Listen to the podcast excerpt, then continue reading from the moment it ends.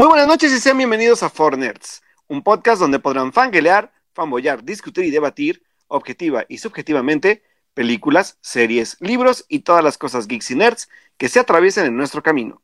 Yo soy Alberto Molina y como cada lunes, bueno, ahora no es lunes, ahora es martes, lo siento, se me fue la onda. se encuentra conmigo Edith Sánchez. Edith, se me fue la onda, pero hoy es día martes para que no digan que no. Sí, sí, hola chicos. Sí, cada lunes me, me, me, desvié. Sí, no, digo, y es normal, o sea, hace muchísimo tiempo que no grabamos en martes. Fue por una causa laboral, la tuvimos que mover a martes, pero está bien porque así se acostumbran que la próxima semana también va a ser en martes, así que... porque puente vacacional, entonces... Porque puente vacacional, ese sí no va a ser nuestra culpa, es, es descanso laboral y nuestro sindicato pide que descansemos ese día, entonces... Exactamente. Evidentemente. El sindicato Fornerdero. Exactamente. Pide que sea el martes 17 de septiembre el siguiente programa, así que ya están avisados para que no digan que no se les dijo. Exactamente, así que ya están avisados. Exactamente. Bueno, Alberto, pues sí, efectivamente en este martes, un poco para salir de la rutina, muchas gracias a todos los que nos escribieron, que nos extrañaron el lunes, pero ya estamos aquí, estamos listos para las noticias, para los momentos, para las series y para las películas, y va a ser un programa bastante didáctico y con muchas cositas que pensamos que no teníamos nada que hablar, pero fueron saliendo cosas y eso me agrada mucho. Así es. Y pues manténganse atentos sobre todo para que también como siempre, en el chat anden pues diciendo sus opiniones y sus comentarios y participen en lo que vamos a platicar el día de hoy, porque hay, como dice Edith, muchas cosas de las cuales hablar. Perfecto. Pues sin más, creo que ya nos podemos ir a los momentos de la semana. Vámonos pues.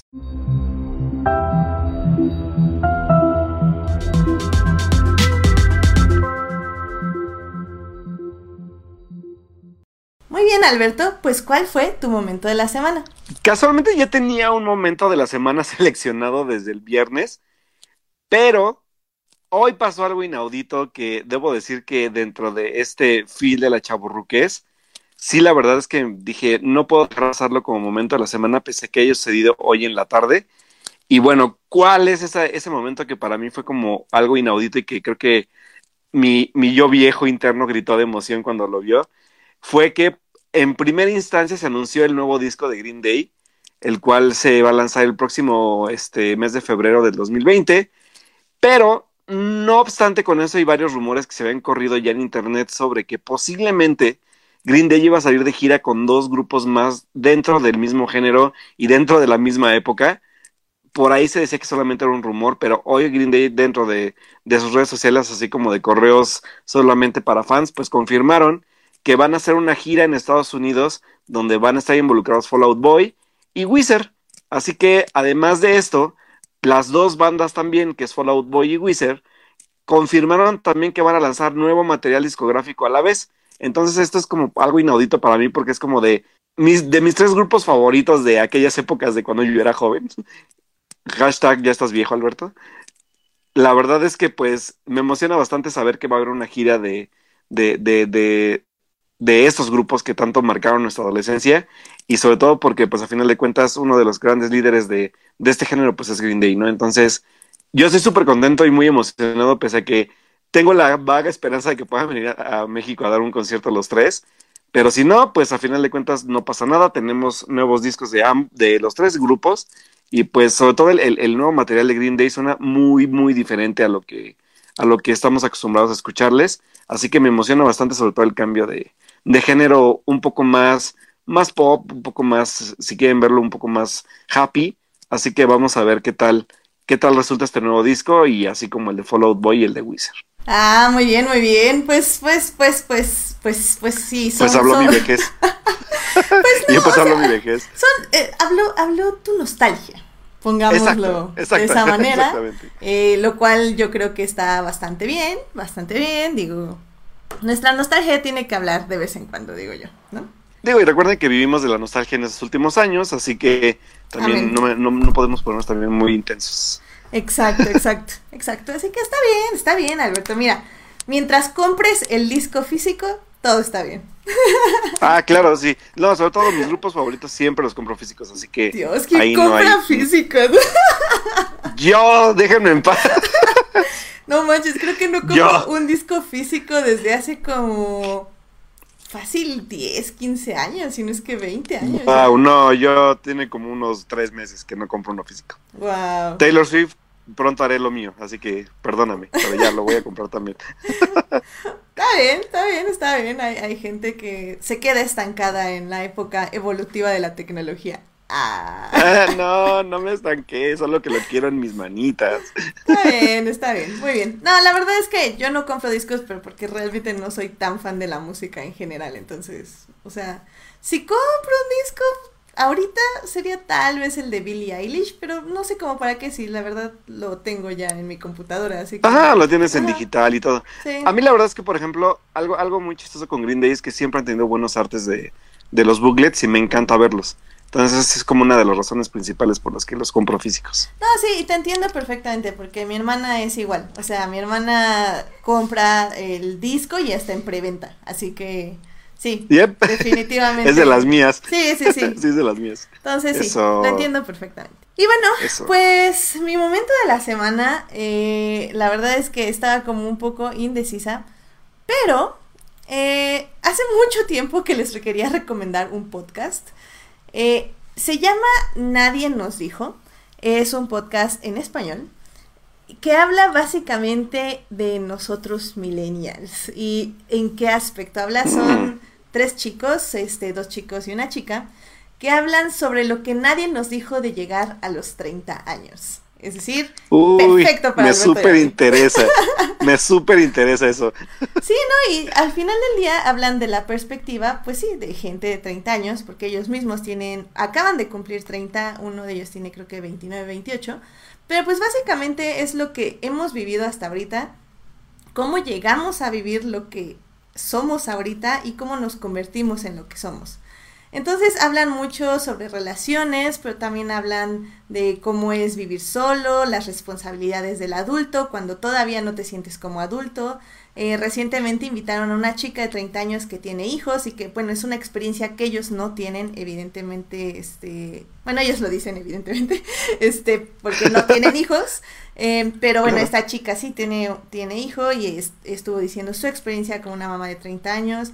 Entonces es un podcast que realmente está como buscando justo eso, como resolver las dudas o más bien plantearnos varias varios dilemas que tenemos nosotros a nuestros 30 años y también para ver un poco que no estamos solos, que muchos estamos realmente viviendo lo mismo y que son estas experiencias las que nos están formando y las que nos unen como millennials de 30 años.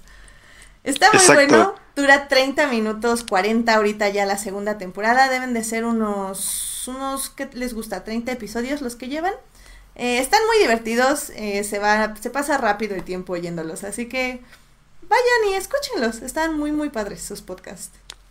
¿Dónde, dónde los encontramos? Em, yo los escucho en iTunes, supongo que también están en Spotify, creo que si no mal recuerdo sí han dicho que están en Spotify. Eh, también tienen Instagram, que a mí me gusta mucho ahí interactuar porque justamente tienen como muchas dinámicas y ahí te puedes dar un poco la idea de, cómo opinan otras personas de 30 años. Y también tienen Twitter, nadie nos dijo, así que este voy a dejar ahí, bueno, vamos a dejar ahí en la página eh, el link para que puedan ir a su página. Ahí también tienen Facebook. Vientos, perfecto. va, va, va. Para seguirlos y, y aquí somos chavos rucos, millennials, treintones podamos escucharlos y ver también cómo compartimos pues historias con ellos, ¿no? Sí, efectivamente, así que escúchenos, la verdad está muy muy padre su podcast y 100% recomendado. Bueno. Eso, vivan los treintones como nosotros. ¿Digo qué? a mucho orgullo, Alberto, a mucho orgullo. Exacto, a mucha honra. voy a llorar. que nuestro trabajo, nuestro trabajo nos costó llegar a los 30. Oye, sí, y tener las manos dolidas porque malditos muebles no se arman solos. que fue otra de las razones por las que empezamos tarde, pero ustedes no tenían que saber eso. Exacto, no lo tenía que saber, pero Edith ya se echó de cabeza, así que bueno, yo no dije nada. Ok, ok. Muy bien, muy bien. Bueno, pues entonces yo creo que con esto nos podemos ir a las noticias de la semana. ¡Vámonos! Noticias de la semana. Eventos. Trailers. Hashtag no vean trailers. Chismes. En, Muy bien, pues Alberto, ¿qué noticias de la semana tenemos? Pues quiero empezar por una de las noticias que pues ahorita ya casi cercana el, cercano lanzamiento de, de la plataforma de Disney Plus. Pues hoy se hizo el Apple Event o los eventos de Apple que suelen hacerse para anunciar nuevos dispositivos, pero también recuerden que ya se había hecho uno previo sobre el contenido que va a distribuir Apple en su nueva plataforma llamada Apple Plus, que también va a englobar esto, otras como pues distribuidoras de contenido como HBO, pero que obviamente pues ellos también se van a arriesgar a hacer contenido propio para pues competir en esta ya tan tan batalla librada sobre, sobre plataformas de streaming en internet. Y pues hoy se anunció que la plataforma para hacer competencia muy, muy, muy, muy ruda para, para lo que viene, obviamente hablando de Disney Plus, se va a lanzar esta misma el primero de noviembre y va a costar solamente 4.99 eh, dólares, o sea, 5 dólares para, para Estados Unidos.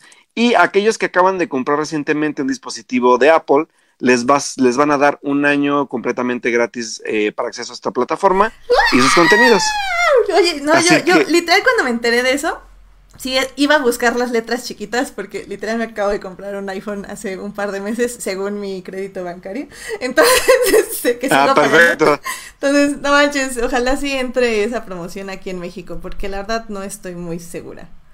Pero... Sí, es lo que hay que ver porque no, no especificaron el, el, el o sea, el el si va a, va a entrar directamente a otros países más que Estados Unidos. Digo, sería bueno que, pues, si ya hay una tienda Apple acá en México oficial, pues sí lo hicieran válido, ¿no? Entonces, pues, esa es, es, como la gran noticia, sobre todo porque es un precio muy, muy accesible y obviamente, pues, también viene a competir con, con algo tan fuerte como es Disney Plus, ¿no? Entonces, vamos a ver qué tal le va Apple con sus nuevas series, incluyendo por ahí se mostró un poco de, de la nueva serie de, de Jason Momoa, que se llama Según Yo Sí, Mm, no, me acuerdo, la verdad. Sí, creo que se llama así la, la, serie y pues la verdad es que ya, ya habíamos adelanto y es igual, se ve bastante bien producido, obviamente están metiendo mucha producción también para competir con cosas parecidas que ha realizado Netflix últimamente, entonces vamos a ver pues porque recuerden que tenemos mucho contenido de ahí, hay una serie de de, de Abrams, por ahí está involucrado también Steven Spielberg en algunas cosas, este um, Damien Chazelle también está haciendo una, una serie musical, entonces sí hay bastante de dónde cortar y por la cual pues animarse a, también a probar al, menos yo creo que el primer mes esta, esta plataforma y ver el contenido pues qué, qué tanta pues calidad nos da porque al final de cuentas hablamos de directores de mucho peso y creadores de contenido muy muy importantes. Sí, sí, sí, sí, este, la verdad yo no sabía, bueno, sí sabía que había Apple Event, pero se me olvidó en alguna parte del día. Y ya llegué cuando estaban anunciando los iPhones, así que ya no pude ver todos los anuncios de la plataforma. Los, los, iPhones que Apple descubrió 20 años después, cuando Mira, los descriptores. San Steve Jobs no murió por nuestros pecados para que tú faltes el respeto hacia Apple, ¿eh? Así que... Recuerden que yo era antes era, era, era Apple, Apple fan, pero pero después me quedaron mal y pues ya no, chavos. O sea, cargas rápidas, carga rápida y cámara y celular con tres cámaras que salieron hace 10 años ya no son válidas. Ya. Díselo a tu pecerda que no aguanta transmitir este programa. déjame en paz, déjame en paz, ya. Suficiente, no voy a debatir esto. Porque este programa se transmite gracias a Mac. Una Mac. Habla desde tu privilegio, Edith. Habla desde tu privilegio. Ay, pero, pero así es esto. Pues a ver qué tal, ojalá sí esté el año de plataforma gratis aquí en México. La verdad, me gustaría sentir ese privilegio por mi compra de un iPhone XR. Eh, ojalá. Muy bien, sí, sobre todo para que nos cuentes también qué tal. Y yo seguramente veré por medios alternativos el contenido, pero seguramente tú sí lo podrás ver legalmente. No dije nada, no dije nada, no dije nada. Ay, pero bueno. ya no sé qué otras noticias hay. Em, yo, si quieres me puedo seguir, yo tengo otro también. importante, hablando de Disney Plus. Ah, va. Pues bueno, pues bueno, ya saben aquellos también que son super Marvelitas y que han seguido también la historia de cerca de los cómics de Marvel, sobre todo de personajes tan importantes como lo se ha convertido ahora Hawkeye, pues se ha anunciado que Hailey Steinfeld, a quien recordarán por películas como Bumblebee o como Pitch Perfect 2 y 3 o este incluso True Grit, que es una de las películas más bonitas de los hermanos Cohen, pues la van a poder ver ahora en la nueva serie de Disney Plus sobre Hawkeye donde va a interpretar pues a, a lo que es eh, Bishop, que es un aprendiz eh, de los Young Avengers y que obviamente su maestro será Hawkeye, eh, Jeremy Renner, obviamente hablando de, del actor, y pues vamos a verle involucrarse con este actor dentro de esta serie de Disney Plus, que todavía no tiene fecha de estreno según yo, porque esa sí va para después de, de, del lanzamiento, pero pues esta, pues para mí se me hace muy talentosa, porque aparte de actriz canta muy bien, eh, pues se va eh, a formar parte de, también de las filas de estos proyectos de Disney Plus. Nice, nice, nice, nice. Ya, ya queremos Disney Plus, me urge. Me urge. Sí, la verdad es que a mí me urge más Disney Plus que, que Apple Plus. ¿eh? Sí, Pero Apple, bueno. Apple, o sea, por lo que recuerdo que vi el año pasado hace unos meses, ya no sé cada vez, cada cuánto son las conferencias, este, sí me interesaron muchas series, pero igual, o sea, son cosas que va a haber que ir viendo y hacerles un lugar en agenda, así que poco a poco, ahí iremos viendo qué tan... Yo, yo lo único que tal vez me muera por ver de Apple Plus, yo creo que sería la de Chazelle, nada más. Ah, pues sí. Bueno, yo no, pero tú sí. Lo entiendo perfectamente. Sí, sí, yo sé que no. sí, sí, yo sé que no. Eh, está bien, está bien. Ah, está bien. Pero sí, no, Disney Plus, como ustedes bien saben, este, me trae más cosas que quiero ver. sí, incluyendo Star Wars. Y para mí, además de Star Wars, yo tengo muchísimas ganas de, de ver como también este nuevo contenido que traen de, por ejemplo, tengo muchas ganas de ver este live action de, de La Dama y el Vagabundo, por ejemplo, mm. que se me antoja como, como para ver una buena crítica, a ver si, si, les, si les queda chido el remake. Ay, y pero tú eres, pues digo, tú eres o sea, anti live actions, ya no entiendo nada. Por eso, porque quiero ver qué tal. No, o sea, no, y aquí sí lo dije, cuando vi el, el de La Dama mm. y el Vagabundo dije, bueno, aquí sí lo comprendo porque es una técnica que se usa desde hace mucho tiempo. Y sí, voy totalmente de acuerdo al estilo visual que me concuerda totalmente. Ok, ok. Pero bueno, ya, me voy a callar. Okay, ya, me voy a callar. Ok, no, ya, está bien. Callaré, está no, hablaré de, no hablaré del Rey León. Ok, ok, ok. Yo nada más, antes de, de, tener ese programa de La Dama y el Vagabundo, escucharé el podcast del Rey León para citarte y decir, no, no, no, en el Rey León dijiste que... y así, te voy a tener No, argumentos. por eso dije que... De hecho, dije, en el León dije, los leones parecen de esta técnica, pero muy mal trabajada, de los perritos hablando. Eso sí lo dije. Dios, está bien. Bueno. Eso sí lo dije. En fin. Pero bueno, eso es como. Digo, digo, de Disney Plus además hay más cosas. Digo, aparte Sí, hay no. mucho contenido de Y series todo, nuevas. todo lo de Marvel también está. Recuerden que regresa Lizzie McGuire. Ah, sí, eso que supe que existía como hace dos semanas, qué interesante. Osh, y osh.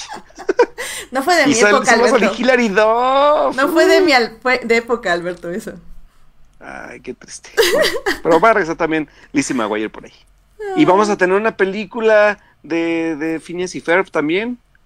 Tampoco fue de mi época, pero muy bien, muy bien, muy bien. Suena bien, suena ¿Y bien. dónde está Perry? Ah, bueno, ya. ah, yo sí. Además de, de cosas de Star Wars o de cosas de, Sí, sí, de sí. Marvel, sí me interesan también ver qué más hay de... También por la parte que también Disney tiene a su cargo, ¿no? Que son como también sus, sus propias licencias de... Bueno, ya son sus licencias también las de Star Wars y Marvel, pero las licencias antes Marvel y Star Wars. Así que Básicamente, vamos a ver. queremos que Disney se apodere del mundo y estamos muy de acuerdo con ello. Pues eh, ya, ya, nos, ya, ya nos resignamos a que así sea. que ojo que aún así Sony, Sony cree que va a poder hacerlo, yo lo dudo, pero esperemos que haga una buena luchita, aunque sea. Sí, eh, eso sí. Porque digo, hablando de luchitas que no son de Disney, hubo varias noticias de el gran festival de cine de Toronto. Que Uf. algún día vamos a ir y le vamos a caer a nuestra invitada probablemente.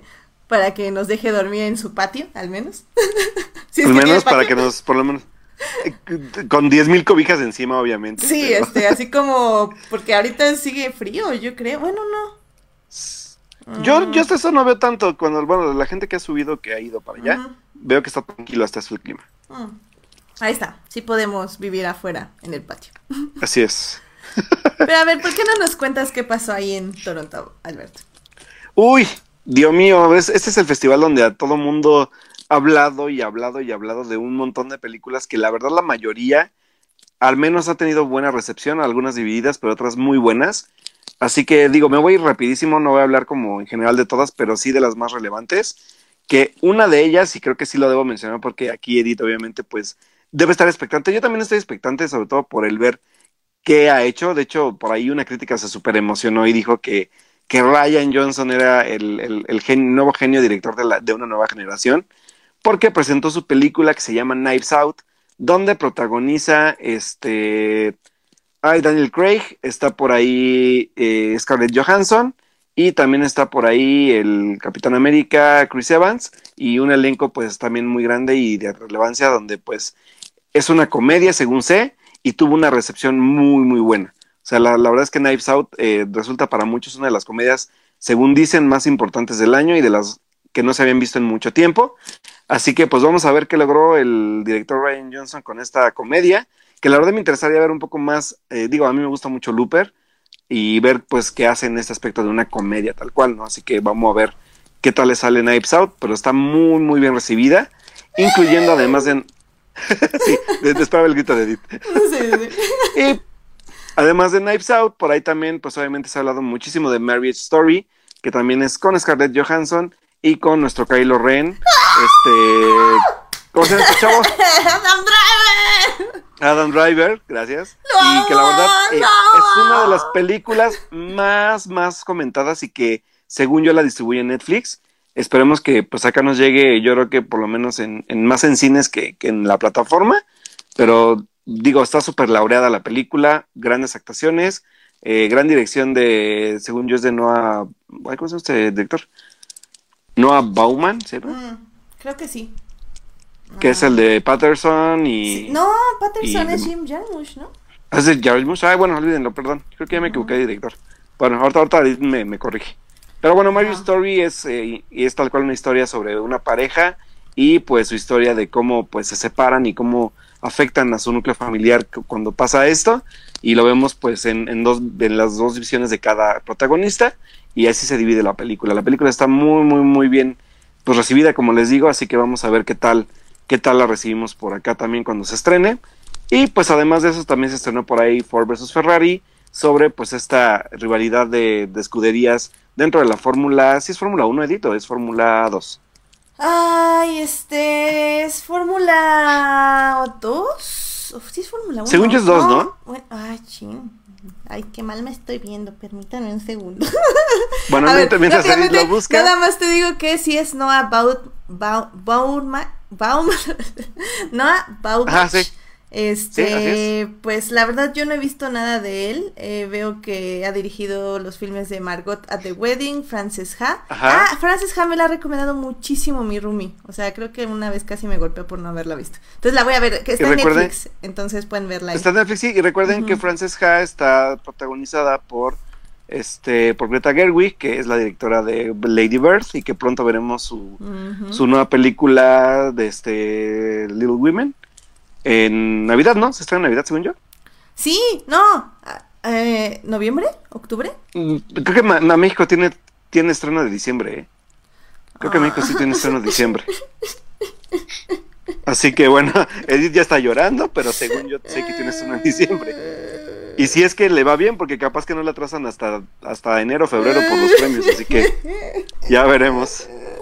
Pero bueno, pues también, pues ya saben, este Noah Bachman dirige esas películas para que igual las chequen en lo que llega a Mary Story.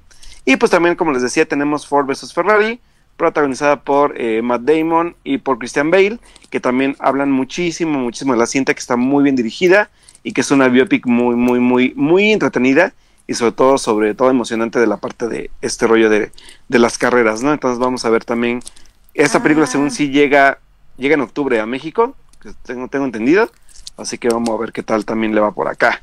en es, cines. Es la historia de. La carrera donde están es las 24 horas de Le Mans. Que es una carrera de, como oh. se dice, 24 horas. Así que sí, sí, son bastante interesantes esas carreras, de hecho. Mm, interesante, y sobre todo porque pues habla de esta rivalidad y de cómo se definió el negocio, porque de hecho pues de eso se habla, ¿no? Del negocio de, de, de del, del, tal cual de la fórmula y de y de cómo se tiene que elegir el auto y a la vez al corredor para que puedas, puedas tener éxito dentro de, este pues deporte tan, tan querido, por ejemplo, ¿no? Y por ahí, pues también está la nueva película de Taika Waititi que se llama Jojo Rabbit, que es una comedia nazi sobre un niño que quiere ir a la guerra, pero pues no, no, no tiene nada de los talentos que debe tener para la guerra, es un niño muy, muy tranquilo, muy pacífico y que se va a tener que, por alguna extraña razón, eh, involucrar con, con, Hitler, pero Hitler es interpretado de una forma cómica por el mismísimo Taika Waititi también, así que pues a mí se me antoja muchísimo, sobre todo porque siento que va a ser un humor, un humor estilo Tarantino, pero vamos a ver qué tal resulta la historia, así que por ahí también está Jojo Rabbit, que no sé qué fecha estreno tenga en México, pero también ha sido, esta, esta fue recibida como media tibia, pero sí hablan de que Taika Waititi tiene un buen papel como, como Hitler. Eh, es que creo que ese es el problema de Toronto, o sea, no... O sea, tiene películas como muy, muy interesantes. Creo que, o sea, de todos los festivales es el que más me interesaría ir algún día. Pero, o sea, las fechas de estreno y todo eso es como que sabrá Dios. Al menos de que Morelia la agarre y de ahí jale y de ahí... O sea, sí, sí, va a estar complicado, la verdad. Varias cosas. Sí, digo, y, por ejemplo, de hecho, por allá anda este... Sé que anda Jaime Rosales de, Corazón Films, por ejemplo. Y ellos también van, obviamente, pues a ver qué, qué pueden traerse para México para distribuirlo ellos, obviamente que sobre todo son este tipo de películas más, más independientes. Por ejemplo, yo creo que tienen chance de traerse Marriage Story, porque digo, ya trajeron este también Ted Bundy. Entonces, digo, pueden hacer como algún tipo de, de, de, acuerdo con Netflix para que también la distribuyan, la distribuyan ellos por acá. Así que, pues sí, es como ese al final de cuentas, es un albur acá en México saber cuándo llegan las películas y si van a llegar incluso. Pero bueno, pues ahí, ahí, ahí siguen habiendo como, pues, el, rollo del festivaleo, como les dicen por allá. Entonces, pues va bien. Creo que es un festival que ahorita está haciendo mucho ruido porque ha habido muchas cosas buenas. Y pues ya para no alargarme muchísimo en esto, eh, por ahí también se estrenó Waves, que es una cinta musical que también fue muy bien recibida y que a mí se me antoja muchísimo. Por ahí también estuvo eh, Dolor y Gloria de, de Pedro Almodóvar, que ya, ya llegó a México, pero pues también ya apenas la gente de Toronto tuvo chance de verla por allá. Y que pues también este, es una gran cinta, por si no la han visto, ya hablamos de ella por acá. Así que pues igual ya para que la puedan checar más adelante si no la pudieron ver, pues obviamente en plataformas o, en lo que sea que vaya a ser lanzada la película. Y por último, y ahora sí, directo a lo más importante del festival y que ha causado mucho revuelo, es la nueva película de DC Comics que es eh, pues la historia de origen de una de las historias de origen del Guasón y que está dirigida por, por Todd Phillips, que es el director de, de ¿Qué pasó ayer? y que pues me está causando muchísimo, muchísimo revuelo porque es una película de cómic que pues va más allá de, lo que habíamos visto antes y que se acerca un poco más a un discurso social, a un discurso de un personaje pues con, ahora sí que literalmente explorando la enfermedad mental del personaje del guasón y también pues todos los, los, los, pues, los detalles que llega a ser él por, a causa de esta misma locura y de cómo afecta socialmente a su entorno. Entonces, Joaquín Phoenix dicen que está increíble es de lo que más se habla. Y pues también se habla de que la película habla de muchos temas, incluyendo pues por ahí aspectos de temas de salud mental en Estados Unidos, eh, de una sociedad pues muy, muy poco amigable con ese tipo de, de, temas y también pues de un drama bastante fuerte, así que recuerden que Joker fue clasificada eh, R para adultos nada más, será una de las historias R que saque pues que Warner y DC de, este universo ya lo hizo antes con, con este, hay con Watchmen, por ejemplo, que es una película también clasificación R, y que aún así, pues, se arriesgará, yo supongo que en México, por lo menos Warner, a ponerle una clasificación B15, y la cinta nos llega el 4 de octubre. Esa sí está totalmente, pues, fija para esa fecha, así que ya no falta casi nada para ver de Joker, pero digo, aparte de todo, pues la gran noticia de The Joker es que ganó el León de Oro de Festival de Cine de Venecia también, y pues eso también causó un montón de revuelo porque es como de una película, entre comillas, superhéroes, ganó un premio tan importante como ese, es que algo debe tener, ¿no? O sea, la verdad es que yo, yo, yo, yo por lo menos personalmente me voy con pies de plomo, pero sí me interesa bastante saber qué hizo Todd Phillips, más a sabiendas de su filmografía, sobre un personaje tan relevante en la cultura popular como es el Guasón. Sí, este, eh, creo que lo dije como el programa pasado. tengo una fuente confiable que ya la vio, y pues sí, digo, no me, sobraban un poco las críticas, porque la verdad sí confié mucho en la opinión de esta persona. Y sí me dijo que sí le había gustado bastante. Entonces, eh, sí es algo que hay que ver, que va a haber que eh, analizar en su momento, porque yo también he oído otras críticas que dicen como Te, te, te. Entonces, vamos a, vamos a tener, creo que va a ser una buena experiencia o al menos una bastante de debates. Entonces, pues ya, ya la estaremos viendo cuando se estrene en su momento, definitivamente. Sí, totalmente. Y la verdad es que te digo, digo, a final de cuentas creo que Joaquín Phoenix siempre es garantía, es un actor que se entrega muy, muy cañón. Sobre todo esta parte de que es, entre comillas, un actor de método, que se entrega súper cañón al personaje. Así que pues yo la verdad es que me emociona más allá de la historia, sí lo que hace Phoenix con su personaje del Guasón. Así que, señores, por favor, también no, no tratemos de comparar con cosas o trabajos previos, incluyendo el de Headlayer, porque creo que cada quien va a hacer su trabajo, pero sí suena bastante antojable la película. Sí, digo, o sea, al final del día, hay, hay, muchos que están diciendo como que ni siquiera es de Joker, o sea que el título es como un gancho nada más, o sea que es la historia de... O sea, es que bueno, es como los cómics, o sea, al final del día es, son historias con personajes que conocemos, pero al final del día es eso, mm. es una historia y es lo que hay que evaluar, no tanto este su parecido con el personaje. Bueno, no sé, es que no sé cómo expresarme, pero es, supongo que mi idea es como, o sea, los multiversos existen y cada quien puede tener una versión de ese personaje y eso está bien y pues vamos a ver qué tal está esta versión. Sí, la verdad es que sí, vamos a ver qué tal.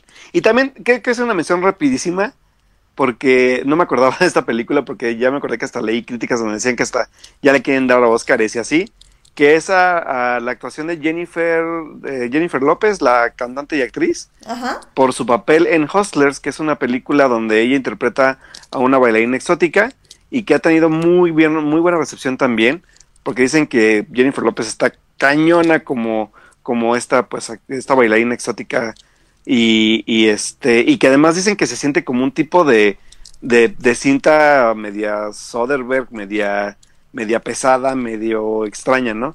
Y la verdad es que sí hablan muy bien de la película y Jennifer López ha estado súper, súper laureada también como de wow, o sea, su actuación es, genial, ¿no? entonces como de vaya, vaya, o sea, suena bastante interesante lo que, lo que entonces hay en Toronto. Así que vamos, vamos a esperar, como les decimos, a final de cuentas, ver que cuando llegan, según Hustlers, llega, se estrena el 22 de noviembre, pero creo que en Estados Unidos. En México, según parece que Diamond Films la va a traer, Ah, no, no es cierto. Mentira. Hustlers se estrena el 22 de noviembre y la de Diamond Films, ya, confirmo. Bueno, y confirmas comillas, comillas, ¿no? Sí, comillas, sí. Recuerden que siempre va a depender de, los estrenos que haya fuertes. Recuerden que en noviembre ya estamos en, en, parte de temporada de invierno, entonces tenemos un montón de películas adicionales, incluyendo Star Wars, incluyendo... ¿Qué más vienen? ¿Animadas vienen algo? Eh, no sé, pero bueno, en sí ya es cuando empieza la época de premios. Entonces también ya empiezan a llegar todas las pelis. O sea, acaba de terminar Morelia por allá a finales de noviembre, entonces también ah, viene el ciclo. Que, seguramente, eh, que seguramente este, vamos a ver varias cosas de Toronto por, por allá. Sí, sí, sí, sí. Y eso va a ser interesante. La verdad es que yo he llegado a una conclusión. Y es que amo a Adam Driver. Entonces, tómenla como quieren, pero... no puedo, lo amo, lo amo. en fin. pero bueno, les contaré luego yo creo que por qué la próxima semana. En fin, este... Bueno, pues creo que esas son todas las noticias, ¿no, Alberto? Pues sí, son las que básicamente tenemos por el momento, así que pues si tienen alguna adicional en el chat, háganla saber para decirla rapidísimo antes de irnos a lo que sigue, sino pues ya para irnos a, las series de, esta semana que, vimos Edil y yo. Sí, así que yo creo que sin más, 5, 4, 3, 2, 1, nos vamos a series. Series. Televisión. Streaming. En. For Nerds. Ya estamos en series y la verdad es que esta semana no pudimos como ver muchísimo porque vida. Eh, entonces le sugerí a Alberto que empezáramos a ver una serie que está como muy cortita, que la primera temporada tiene seis episodios, de los cuales cada uno dura 20 minutos, es decir, básicamente te llevas dos horas viendo toda la primera temporada, lo cual para nosotros es una película. Entonces, bastante bien, digo yo, ¿no? Y bastante, bastante, bastante digerible, ¿eh? Sobre todo. Sí, y bueno, esta serie se llama Fleabag. Es una serie británica que pueden ver en Amazon Prime. Eh, por lo que veo, la dirección de los... ah, digo, la, serie, perdón, la serie está creada y escrita por Phoebe Waller-Bridge, eh, quien además protagonista, protagoniza esta serie. Eh, pues diríamos que la sinopsis es la historia de una chica que básicamente vamos a ver sus relaciones personales, su relación con su familia y cómo interactúa con el mundo a través también de una pérdida, que es la pérdida de su mejor amiga. Ah, así es.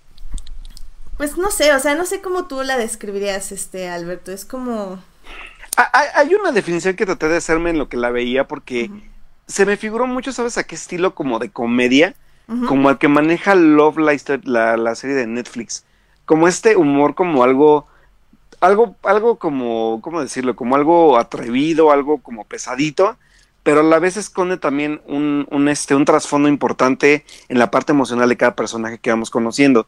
Yo creo que sería como una comedia, una tragicomedia, si quieres verlo así, porque dentro de toda la comedia que, que maneja, sobre todo esta forma de, de hablar en, en, romper la cuarta pared con el espectador, que se me hace muy, muy ideal dentro del, del tipo de humor que maneja, creo que sí es una comedia dramática un poco un poco fuerte de ver a veces, pero a la vez no se, no se, no se clava tanto en sus 20 minutos que dura, pero sí tiene como detalles muy importantes, ¿sabes? Sobre todo la, la parte del, del, definir cuál es el conflicto real dentro del personaje de, del personaje del protagonismo, ¿sabes? Del, del, protagonista.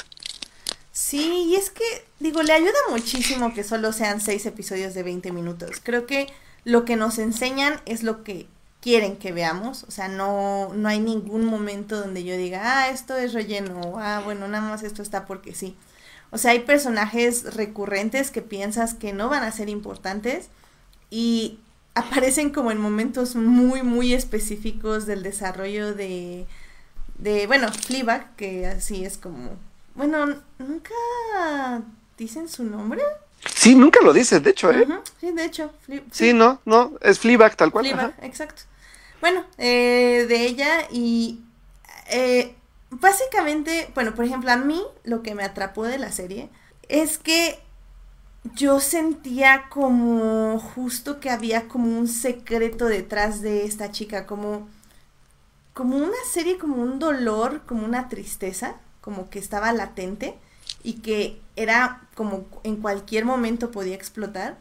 Y sí, efectivamente, o sea, yo, yo al inicio pensé, porque bueno, no es spoiler ni nada, pero desde el primer momento te enteras que su mejor amiga se suicida debido a una ruptura con su novio, que ella no pensaba suicidarse, según ella nada más quería lastimarse para que su exnovio fuera a cuidarla, pero pues en el intento de lastimarse eh, ocurre un trágico accidente y no solo se mata, sino que también termina pues matando a más gente en un accidente como de tráfico.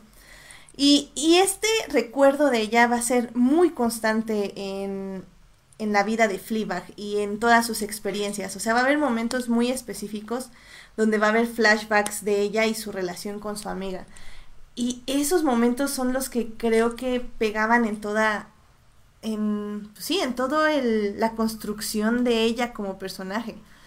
La interacción también con otros personajes secundarios es este es interesante porque ella siempre está interactuando con nosotros. Eh, es decir se rompe constantemente la cuarta pared lo cual es así como padre porque puedes ver lo que piensa ella de las situaciones y cómo estas situaciones muchas veces no cumplen la misma expectativa que ella tiene de las situaciones. O sea, digo, para que me entiendan, no sé, o sea, ella dice como, ah, es que este monito ya me ama. Eh, y te lo dice a ti público. Entonces ya empieza a interactuar con el monito y resulta que el monito no la ama, este, que ama a otra persona y, nada, te ve así como, uy, la regué y no me duele, pero sí me duele y tú así como, ah, qué fuerte.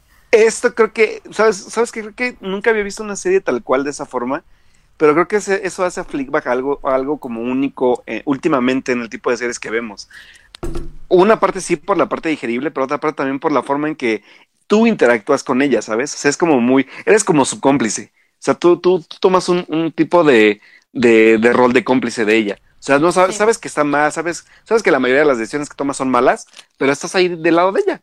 compartiendo su mala decisión. Y no solo son malas, son mala onda. O sea, muchas de sus decisiones es tratar a la gente de una forma, pues, no bonita, o sea, not nice. O sea, ella es descarada, se miente a sí misma todo el tiempo y además de eso tenemos que ver cómo se maltrata ella y se maltrata a los demás. O sea, la verdad sí, no es una serie bonita. O sea, sí te ríes y sí hay momentos bastante graciosos. Pero, o sea, al final del episodio yo creo que sí te casi como chale, o sea, pobrecita, o sea, le quiero dar un abrazo, no sé. Sí, y, y, es lo que es lo que decíamos ahorita, ¿no? Al final de cuentas te digo, muy, muy aparte de la comedia, que aparte es una comedia bastante ácida, porque lo es. Sí es una serie triste porque tenemos sobre todo algo que me super sacó de onda fue este episodio donde van a un tipo de retiro y ah. donde hay un grupo por un lado de, de, de, pues, de mujeres que necesitan calmarse y encontrarse a sí mismas y por el otro lado hay un programa donde hay tipos que, que tienen problemas con, con, con, con la presencia femenina y que está muy fuerte eso, ¿sabes? Se me hizo muy fuerte. Sí, porque... porque aparte es un episodio. No, digo, porque se me hace una, una imagen, se me hizo una imagen muy fuerte estar viendo un, un grupo de hombres resentidos gritándole a, a, un, a un maniquí de una mujer, ¿no? Eso, sí es como de qué onda con esto. Que, bueno, ahí lo manejan como rehabilitación, que realmente es algo muy extraño. Digo, porque eh, no es algo nuevo y es algo creo que yo había leído en alguna parte, no recuerdo exactamente dónde, pero es básicamente la esencia de lo que tiene que ser una mujer y lo que tiene que ser un hombre. Un hombre se le permite ser agresivo, gritar, o sea, está en su naturaleza de macho ser violento.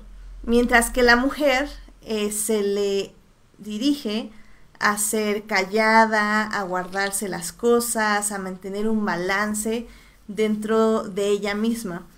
Y justamente ese episodio lo maneja así, o sea, lo maneja esta onda de que el hombre, como es agresivo por naturaleza, para sacar su agresividad tiene que ir a un lugar donde tiene que estar gritándole obscenidades a Maniquís para poder sacar su odio y ya no reflejarlo en la sociedad. Y, ella es al contrario, ella es como, a ver, eres una persona que es muy habladora, eres este violenta, pero en el aspecto de al habla y de tus emociones, entonces tienes que ir a un retiro para calmarte y manejar las emociones adentro y no hablar. Lo cual eso me parece como súper divertido en el momento que ella tiene que hablar con un personaje masculino que está ahí en el, en el mismo retiro y que ella ya conocía de antes y ella básicamente decide no hablar para que él hable y, es un momento muy íntimo y muy bonito. Porque está la, la, crítica a la sociedad y hay muchos momentos que ella misma dice no sé si es feminista o soy una mala feminista o qué fregados estoy haciendo aquí. Pero es, es ella misma cuestionándose, o sea, todo esto, o sea, ¿qué es el feminismo? ¿Cómo se muestra el feminismo? ¿Cómo critico a las formas de la sociedad? ¿Cómo critico la estructura misma de la sociedad?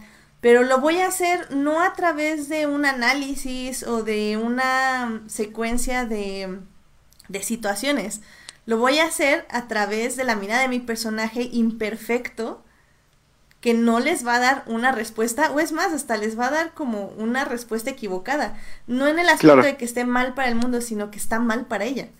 Y es muy, muy interesante todo eso. Hmm. No, y, aparte sabes que también, que como dices, esta parte como del, de la, de la visión también, por ejemplo, del, del, del hombre tal cual, no solamente en ellos, sino también en los que, con, con los que ella se encuentra, porque hay algo muy divertido que me, que me, que, que, que me hizo como también como como ver a, veces en la parte de la toma de decisiones del mismo personaje, ¿no?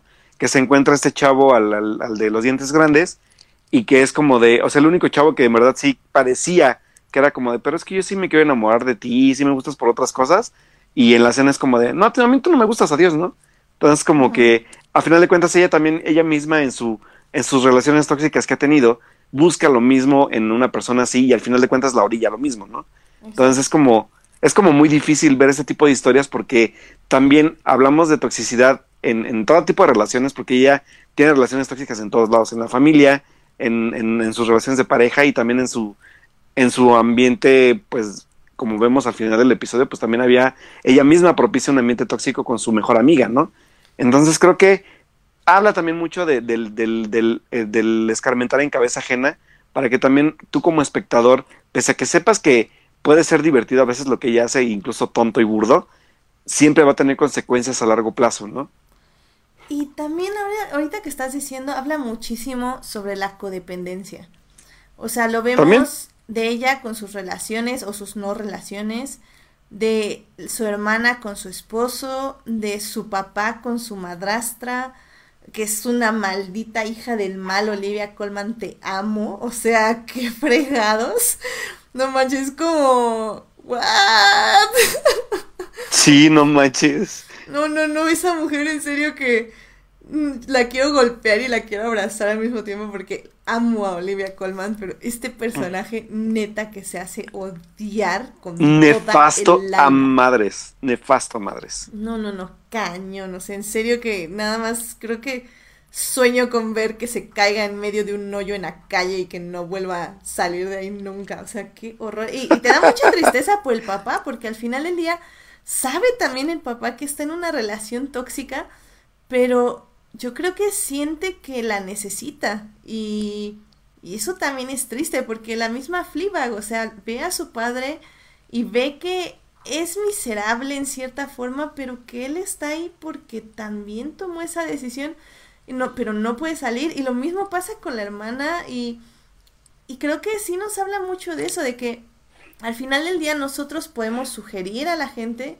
que cambien, que hagan otra cosa, pero las mismas personas van a elegir ser, pues, no, no quiero decir como eligen ser miserables por sí mismos, pero bueno, no se dan cuenta, o sea, el amiga date cuenta nunca llega a pegarles y, y ella misma sufre por eso, porque sabe que están en una mala decisión ellos, sabe que está en una mala decisión ella, mientras que básicamente está torturándose día a día eh, y, y, no puede hacer nada al respecto. Y así es como acaba la temporada y neta es así como, no manches, ya llévenme, me voy a... Qué triste. Ah, sí, no manches. Yo, yo la estaba... Y digo, y digo, yo la disfruté muchísimo.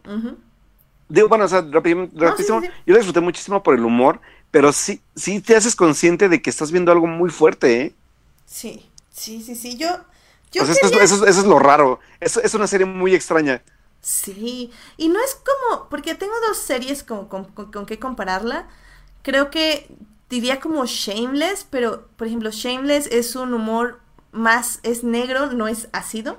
Es un humor negro, es mucho más chistoso y mucho más comedia. Eh, Fleabag no es así. Eh, y también podría ponerlo en línea de Agetsuko, en el aspecto de que sí está como retratando un mundo actual de, desde el punto de vista de un personaje, pero pues obviamente no tiene la mitad de cuteness de Agesuko ni, ni de las situaciones absurdas de la vida Godín. O sea, esto sí es acerca de las relaciones, de nuestra dependencia con los demás y de cómo sobrevivimos al odio interno, básicamente. Claro, sí, no, eso es muy fuerte. Sí, digo... Es muy, muy pesado. Sobre todo porque más allá de, de, de, de, hacer como un, como un, como un análisis de lo mismo y también de, empatizar, porque si empatizas con ella, también te compadeces de ella, ¿sabes? Porque es como, ¿cómo permites vivirte o te permites a ti vivir tantas, tantos aspectos tan peligrosos y tan emocionalmente malos para ti, ¿no? Y es como de, güey, ya no te hagas eso, en serio. No, y al final te enteras por qué se lo está haciendo. Y es aún más doloroso. O sea, sí. Exacto. Y digo que no, no queremos arruinárselos porque miren, o sea, vimos la primera temporada. La verdad es que yo la empecé a ver por sugerencia de uno de los invitados, o bueno, miembros de Crónicas de Multiverso, que es este, que algún día espero que venga al podcast. empecé a ver esa y empecé a ver Years and Years, que obviamente todavía no he terminado, pero creo que fue un buen momento para que la empezáramos a ver y tal vez ya algún día ver la segunda temporada y hablarla con ese invitado ya como para terminar lo que ahorita está al aire al menos. Pero creo que es un, un buen momento porque les queríamos decir más o menos de qué va la película, digo, la serie.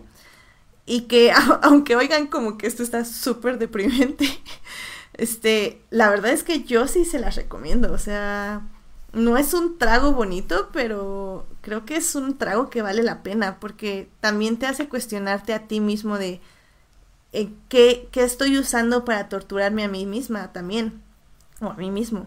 O sea, ¿qué, qué aspecto de mi vida puedo cambiar o en qué no me estoy dando cuenta que estoy viviendo lo mismo que ellos? Sí, y, y, aparte también, este, digo, o sea, como decías, ¿no? Comparar un poco también con, con algo como Agretsuko, que también es un reflejo de la realidad, porque también ella se involucra en relaciones, pues, nada sanas a veces. Y también vamos a, a, este tipo de, historias como el de Fleabag, donde, donde a pesar de tanto de Agretsuko como Fleabag, que tienen un humor muy peculiar, sí, sí son relevantes exactamente porque estamos en, un, en una sociedad donde no nos damos cuenta de ese tipo de situaciones. O a veces sí nos damos cuenta, pero no sabemos cómo afrontarlas. Entonces, ver consecuencias de lo que toman cada decisión e-, ellas como personajes, también creo que es muy válido porque no necesariamente tenemos que ver siempre historias felices, pero sí ver historias un poco más de realistas, si puedo llamarles así. También creo que es bastante bastante retador para quienes las escriben hacerlas. Sobre todo porque, por ejemplo, Agretsuko y, y son series de 20 minutos cada episodio, ¿no? Y son, pero creo que a veces hablan mucho más que, que, series de 40 minutos, por ejemplo. Sí, ¿no? Y que es todo un logro de edición, la verdad. O sea, bueno, obviamente de guion, porque obviamente el guion es lo que aquí vale muchísimo la pena. Eh, pero también de edición, o sea, tiene, tiene varias cositas que yo decía, oye, eso está muy bien, dirección de cámaras, de actores y de edición, que hace obviamente funcionar el guion y que trabaja para el guion, pero sí es, es muy raro, tal vez a veces no apreciamos este tipo de manufactura porque es una manufactura que parece sencilla, pero realmente no es, porque para que te hagan sentir lo que estás sintiendo y mostrártelo como te lo muestran, es muy complicado hacerlo. Sí, no, y, aparte, la, o sea, la parte de producción, ya hablando de la misma, está muy bien realizada, ¿eh? O sea, la, producción, y, también algo que voy a hacer muy, muy, muy, muy insistente que me llamó mucho la atención de la serie, es la forma en que se edita. No sé si notaste estos cortes como abruptos de, de, de, de estoy bien roto con, ¿cómo, dice en una? No, no, solamente voy a ir a cenar con él, pum, corte a, en la cama y con el vato este, ¿no? Sí. O sea, cosas como, como, como que también nos dan como esta premura de ella como personaje, que aparte digo, la actriz trabaja súper bien, o sea, la verdad me gusta mucho cómo trabaja ella. Sí, lo hace muy, muy bien. Sí, todas las actuaciones están caras. Todas, ¿eh? La de la la de los, los, de los parejas, la de la amiga, la amiga está muy, muy bien trabajada también. También, y vemos, bueno, no muy poquito, pero sí vemos muy poco de ella. O sea, te digo, está este vendedor de este préstamos del banco, o sea, sale tres veces y las tres veces es una cosa que dices, no manches, o sea, está muy bien hecho, o sea, las tres veces funciona para lo que tiene que funcionar y lo hace muy bien. O sea, está muy, muy padre. Y la verdad es que sí, sí estoy como muy emocionada por la, bueno, muy interesada en la segunda temporada, porque sale este actor que hizo a Moriarty en la de Sherlock la serie de la BBC, que ahorita no me acuerdo su nombre. Ah, cierto, ajá. Entonces, él es también un buen actor, entonces quiero ver qué hace ya con él y, ya sé más o menos qué pasa, porque pues, eh, ya he oído varios spoilers, pero, pero sí, sí quiero ver la segunda temporada y la verdad, como les digo, o sea, literal pueden tomárselo como una película, o sea, la primera temporada se sientan, la ven toda en una sentada y la segunda temporada yo creo que igual nos la vamos a ver en una sentada. Sí, de hecho, yo también ya, ya, ya la segunda la, la empecé a ver, yo creo que mañana o pasado, para también, pues, ver qué sé yo después del cliffhanger súper, súper tenso que, que, nos dejó la serie. Sí, no manches, es que sí, esto. sí, es como de, eso sí no lo veía venir. no, o sea, yo, yo no, no, no, no, no lo veía venir, la verdad, y sí, sí está, está fuerte. Entonces, realmente creo que hace como muy circular la primera temporada que habla justo eso de la culpa y de las relaciones tóxicas que tenemos con nosotros mismos y con los demás. Y pues sí, quiero ver qué, qué discurso nos quiere dar la segunda temporada, que se me va a hacer como muy interesante. Sí, así que chequenla porque la verdad vale muchísimo la pena. Sí, y ya estaremos aquí para comentar la segunda temporada y que y que pues la comenten con nosotros porque realmente yo no sabía que existía y está bastante buena. Vale muchísimo la pena y como les decimos, no, no les va a costar más que una sentada como uno si fuera una película. Súper rápida, súper digerible, pero a la vez también tiene temas muy, muy interesantes. Así que vayan, chequen en Amazon Prime. Están ya las dos temporadas y la primera son de seis capítulos. Así que no sé la segunda también, si son de seis. Yo creo que sí, sí, son seis, eh, 12 en total. Acuérdense. Fíjense, está súper corta, súper bien, así que coméntenla con nosotros. Sí, también está Amazon en, Prime. En Amazon Prime, acuérdense, para que no digan que fomentamos la piratería, porque no lo hacemos, así. Pero bueno, pueden verla en Amazon Prime. ¿Digo qué? Nada, nada, pero véanla en Amazon Prime. este, bueno, eh, ya nada más rapidísimo. Eh, me gustaría mencionar algo que me enteré como hace como tres horas. Que no sé, Alberto, si tú alguna vez viste Vampire Diaries. no, pero sí, sí la topo. Ok, porque acaba de cumplir 10 años y estoy no, no, la vi, pero sí, Ah, la madre, les digo que ya estamos viejos. Sí, no, y la verdad, yo sé lo que están pensando. Eh, bueno, no lo sé, pero tal vez sí, porque era lo que yo pensaba. O sea, la verdad casi casi hasta le empecé a ver escondidas, este, sin que nadie supiera, porque realmente pues sí, o sea, como he dicho ya muchas veces, esta masculinidad tóxica horrible que no nos deja disfrutar series de vampiros románticas donde básicamente nada más vas a ver quién va con quién y por qué y cómo y, y es que no me quiere, pero es que sí me quiere, pero es que no me quiere. Pero bueno, es, es una serie que realmente disfruté. La verdad sí la abandoné. Tengo que decir que ahorita no recuerdo cuántas temporadas fueron, pero la abandoné por ahí de la temporada 5 o 6. Porque ya se me hacía como demasiado repetitiva. Em, más bien demasiado dramática. Pero la verdad yo disfruté muchísimo las primeras temporadas. O sea, realmente es lo más teen, se podría decir, que, que pueden tener. Pero era una serie que estaba bien escrita hasta eso. Y como los plot twists eran bastante así, ya saben, de es que el tío de tu abuela es tu hijo, ¿qué? Pero ¿What? ¿Y yo what? Pero eran muy padres, a mí a mí me divertían mucho y tenían bastantes buenas actuaciones, o sea, eran como cinco actores y varios ya saben que se hacían malos, que se hacían buenos, que era la gemela malvada y luego la reencarnación y la fregada y, y de repente como son vampiros apagan la emoción y se vuelven malos. No, no, no, una cosa que ya saben que wow. Y pues la verdad es que también los protagonistas no eran nada. ¿Cómo, cómo se dice? ¿Cómo se dice la frase? Este. ¿De qué?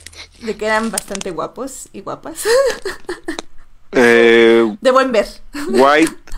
White people. ¿Cuál es tu problema, Alberto? White and de buen ver. White and cute people. o sea, sí, pero no. y yo, ¿cómo? Bueno, la verdad todos son de muy Fíjate que, que sabes que me acuerdo mucho que nunca la vi, pero me acuerdo muchísimo de los spots que salían en Warner. ah, pues sí, claro, esos Porque spots yo que veía todo el episodio básicamente. Exacto, sí, de hecho, contaban todo el resumen, por eso tal vez sí la vi completa, pero en resúmenes. sí, literal, eh, literal. Pero pero sí, no sé, creo que es una buena serie que recordar. Tengo, de hecho, bastantes momentos preferidos. Me, me dio hasta ganas de irme a YouTube y buscar así como escenas que me gustaban mucho. Y hasta llegué a reseñarlos. Yo creo que si se meten ahí a mi blog de Tumblr, este, ahí van a encontrar mis reseñas de varios episodios. Y me agradaba mucho la serie. Y creo que era, la quería mencionar porque son, son de esas series que disfruté en mis momentos teens. Para que, para que en el chat me dejen de decir que soy una snuff. Para que vean que también tengo mi, mi corazoncito así de, de series teens. Ay, digo, si veías Teen Wolf y todo eso, pues Ay, no, no, no. Permíteme un segundo, Alberto. Oh, bueno, ya. Creo que ya la regué. Teen Wolf es una obra maestra. Me Creo que ya la regué. Teen Wolf es una gran, gran, gran, gran serie. O sea, Vampire Diaries, nada que ver contigo. Pero, por ejemplo, de Vampire Diaries, ¿qué actor salió famosito? Porque me acuerdo que había dos actrices, ¿no? Es, es este Ian Sommer, Sommerland. Sommerland, ajá, creo que sí, sí lo Ajá, que yo lo ubicaba por Lost, pero bueno, pues salió luego ya en Vampire Diaries.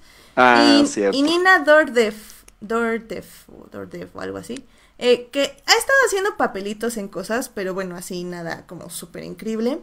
Y el otro vampiro, no me acuerdo cómo se llama, como, como ves, esos eran mis dos intereses realmente. Sí, ya me di cuenta. Eh, pero el otro no me acuerdo y no lo he vuelto a ver en nada, así que no me importa. Era mi ship, ¿qué puedo decir? pero bueno. Sí, pues nada. Por eso lo recuerda bien. Lo recuerdo muy bien. Muy bien, muy bien. Sobre todo porque, bueno, son buenos, buenos tiempos para, para hablar de nuestras teen series que veíamos a veces. Sí. Teen bonito. No, yo era muy raro, porque yo, yo de Warner, ¿qué veía? Veía ay, los Gilmore Girls. Gilmore Girls, sí, eso sí, no, nunca lo vi, la verdad.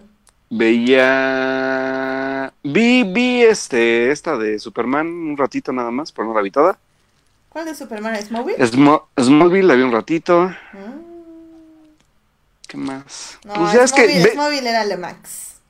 Es que acuérdense que también no- nunca fui mucho de series, pero eran como las que medio veía. No, Smallville De esas yo épocas. Sí, lo vi bastante. Sí, no, pero no, no yo también menos porque ya este, ya con tanto Superman que tenemos, ya no sabes ni a cuál, a cuál recurrir. A todas. A todas. Incluyendo el de la Rovers de ahorita. Ay, por favor, Tyler Hoechlin, oh my god, Alberto, stop it, por favor. Ok, ok, ya. Porque aparte Para de- en Teen Wolf y obviamente lo amo. Derek Sí, recuerdo que, ajá, amo. recuerdo que de ahí salió. Ajá. Sí, sí, sí, recuerdo. Sí, todos los Supermans, Big Yes. Bueno, eh, excepto Cavill, la verdad. eh. Sí, la, la neta sí, también Cavill es como de... no Pero. Cavill en Man from Uncle. Mm, Ah, sí, sí, confirmo. Ahí sí confirmo. Sí, es más, Y, y, y todo el Brandon cast Ruth- de Man from Uncle. Pero yo, yo creo que para mí Brandon Ruth, ay, sí, todo el cast, sí, de hecho. Oye. Sí, sí. Y yo sí, digo, sí que. todo el cast, por favor. The Man from Uncle, yes. Sí, tú muy bien ahí, muy bien. Hashtag Man from Uncle 2. Need Sí, right deberían, now. ¿eh? Sí. Sí. deberían, yo apoyo la idea. Lo pide la la sociedad y la vida y todo. Todos lo pedimos, por favor. Pero nada de cambios de elenco, queremos a No, los no, no. Bueno, pueden cambiar a Henry Cavill si quieren. Hacía, hacía buen papel. O sea, la verdad, no, no me molesta. O sea, me molesta cuando lo dirige Zack Snyder, pero no es malo. Hasta en Misión Imposible lo hace bien. O sea, yo creo que es más, más que nada él como super. Creo que, creo que esta Misión Imposible a mí me gustó bien porque fue como de, bueno, tienes un papel muy, muy diferente a lo que siempre haces, vato, pero, ay, no sé, sí me cuesta trabajo el Henry Cavill a veces, fíjate, pero bueno. No, a mí from Uncle sí. Sí, yo sí quiero conservar el cast completo. Muy bien, Por sí, favor, que se quede entonces. Por favor y gracias. Por favor, gracias.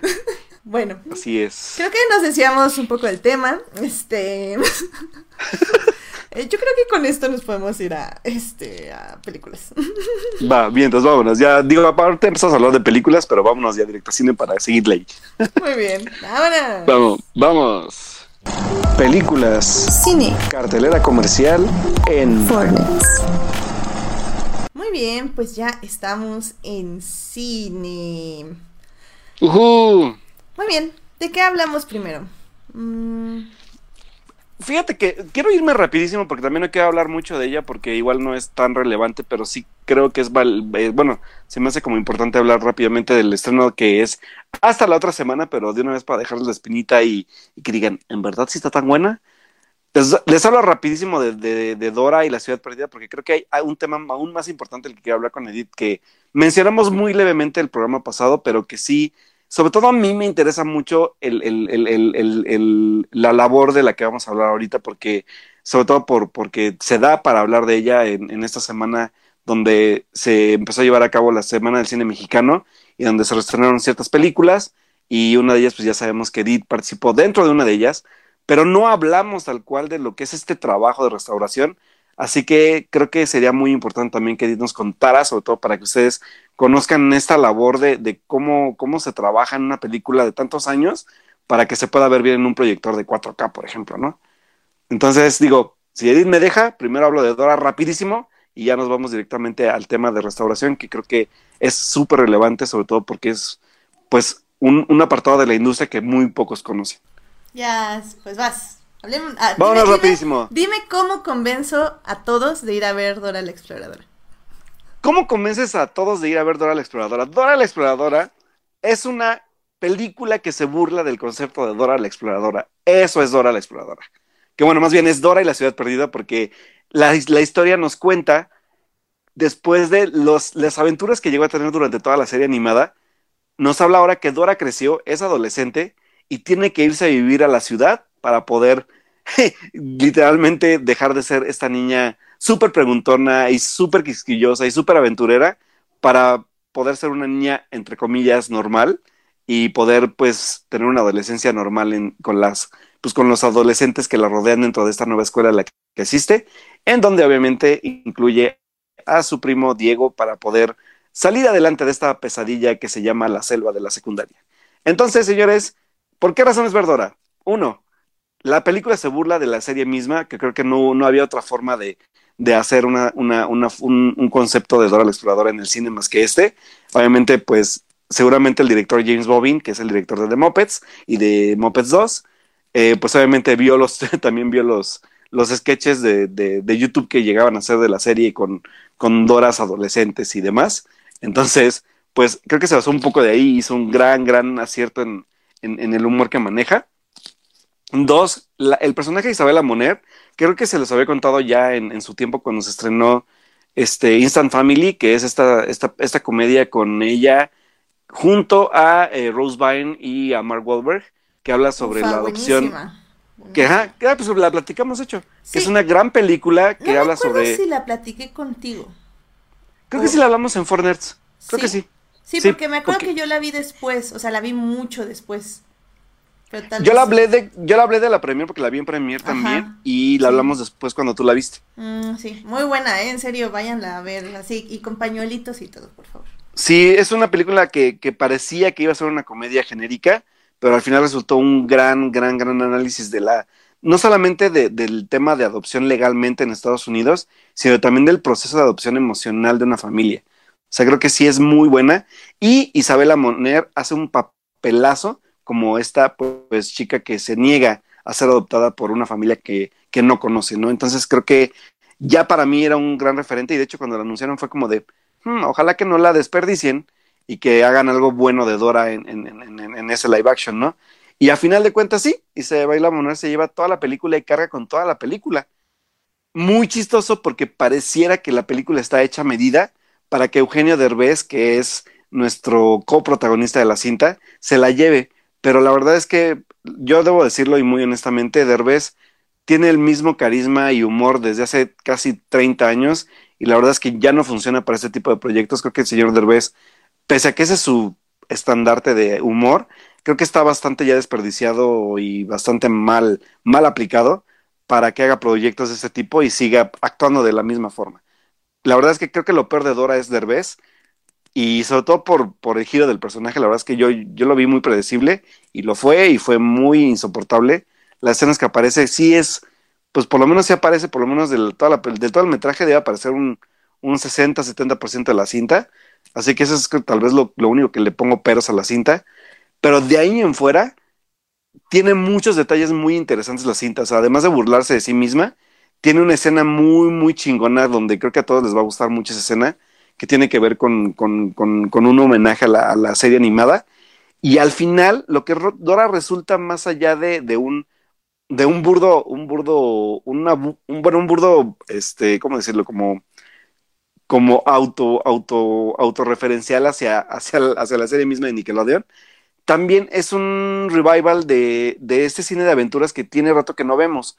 O sea, películas como, a lo mejor me, voy a ver muy arriesgado, pero un tipo de aventura Indiana Jones o un tipo de aventura National Treasure, que de hecho, este, National Treasure o que se llamó en México eh, La leyenda del tesoro perdido, que era con Nicolas Cage, eran este tipo de películas familiares, de acción, que también hablaban de, misterios por revelar y que eran como trabajar en equipo para lograr encontrar un, tesoro en una ciudad perdida, que de eso habla tal cual Dora, es, un, es, una premisa muy genérica, pero que funciona bastante bien porque además los efectos están muy bien realizados, los sets aunque parecen de, de juguete se ven muy acorde al tono de la película y la química más allá de Derbez, el, de los personajes que tiene Dora con sus amigos que conocen la secundaria, es bastante buena y cada uno tiene como un peso importante dentro de, del, del, resolver los misterios que los van pues como deteniendo para encontrar esta ciudad.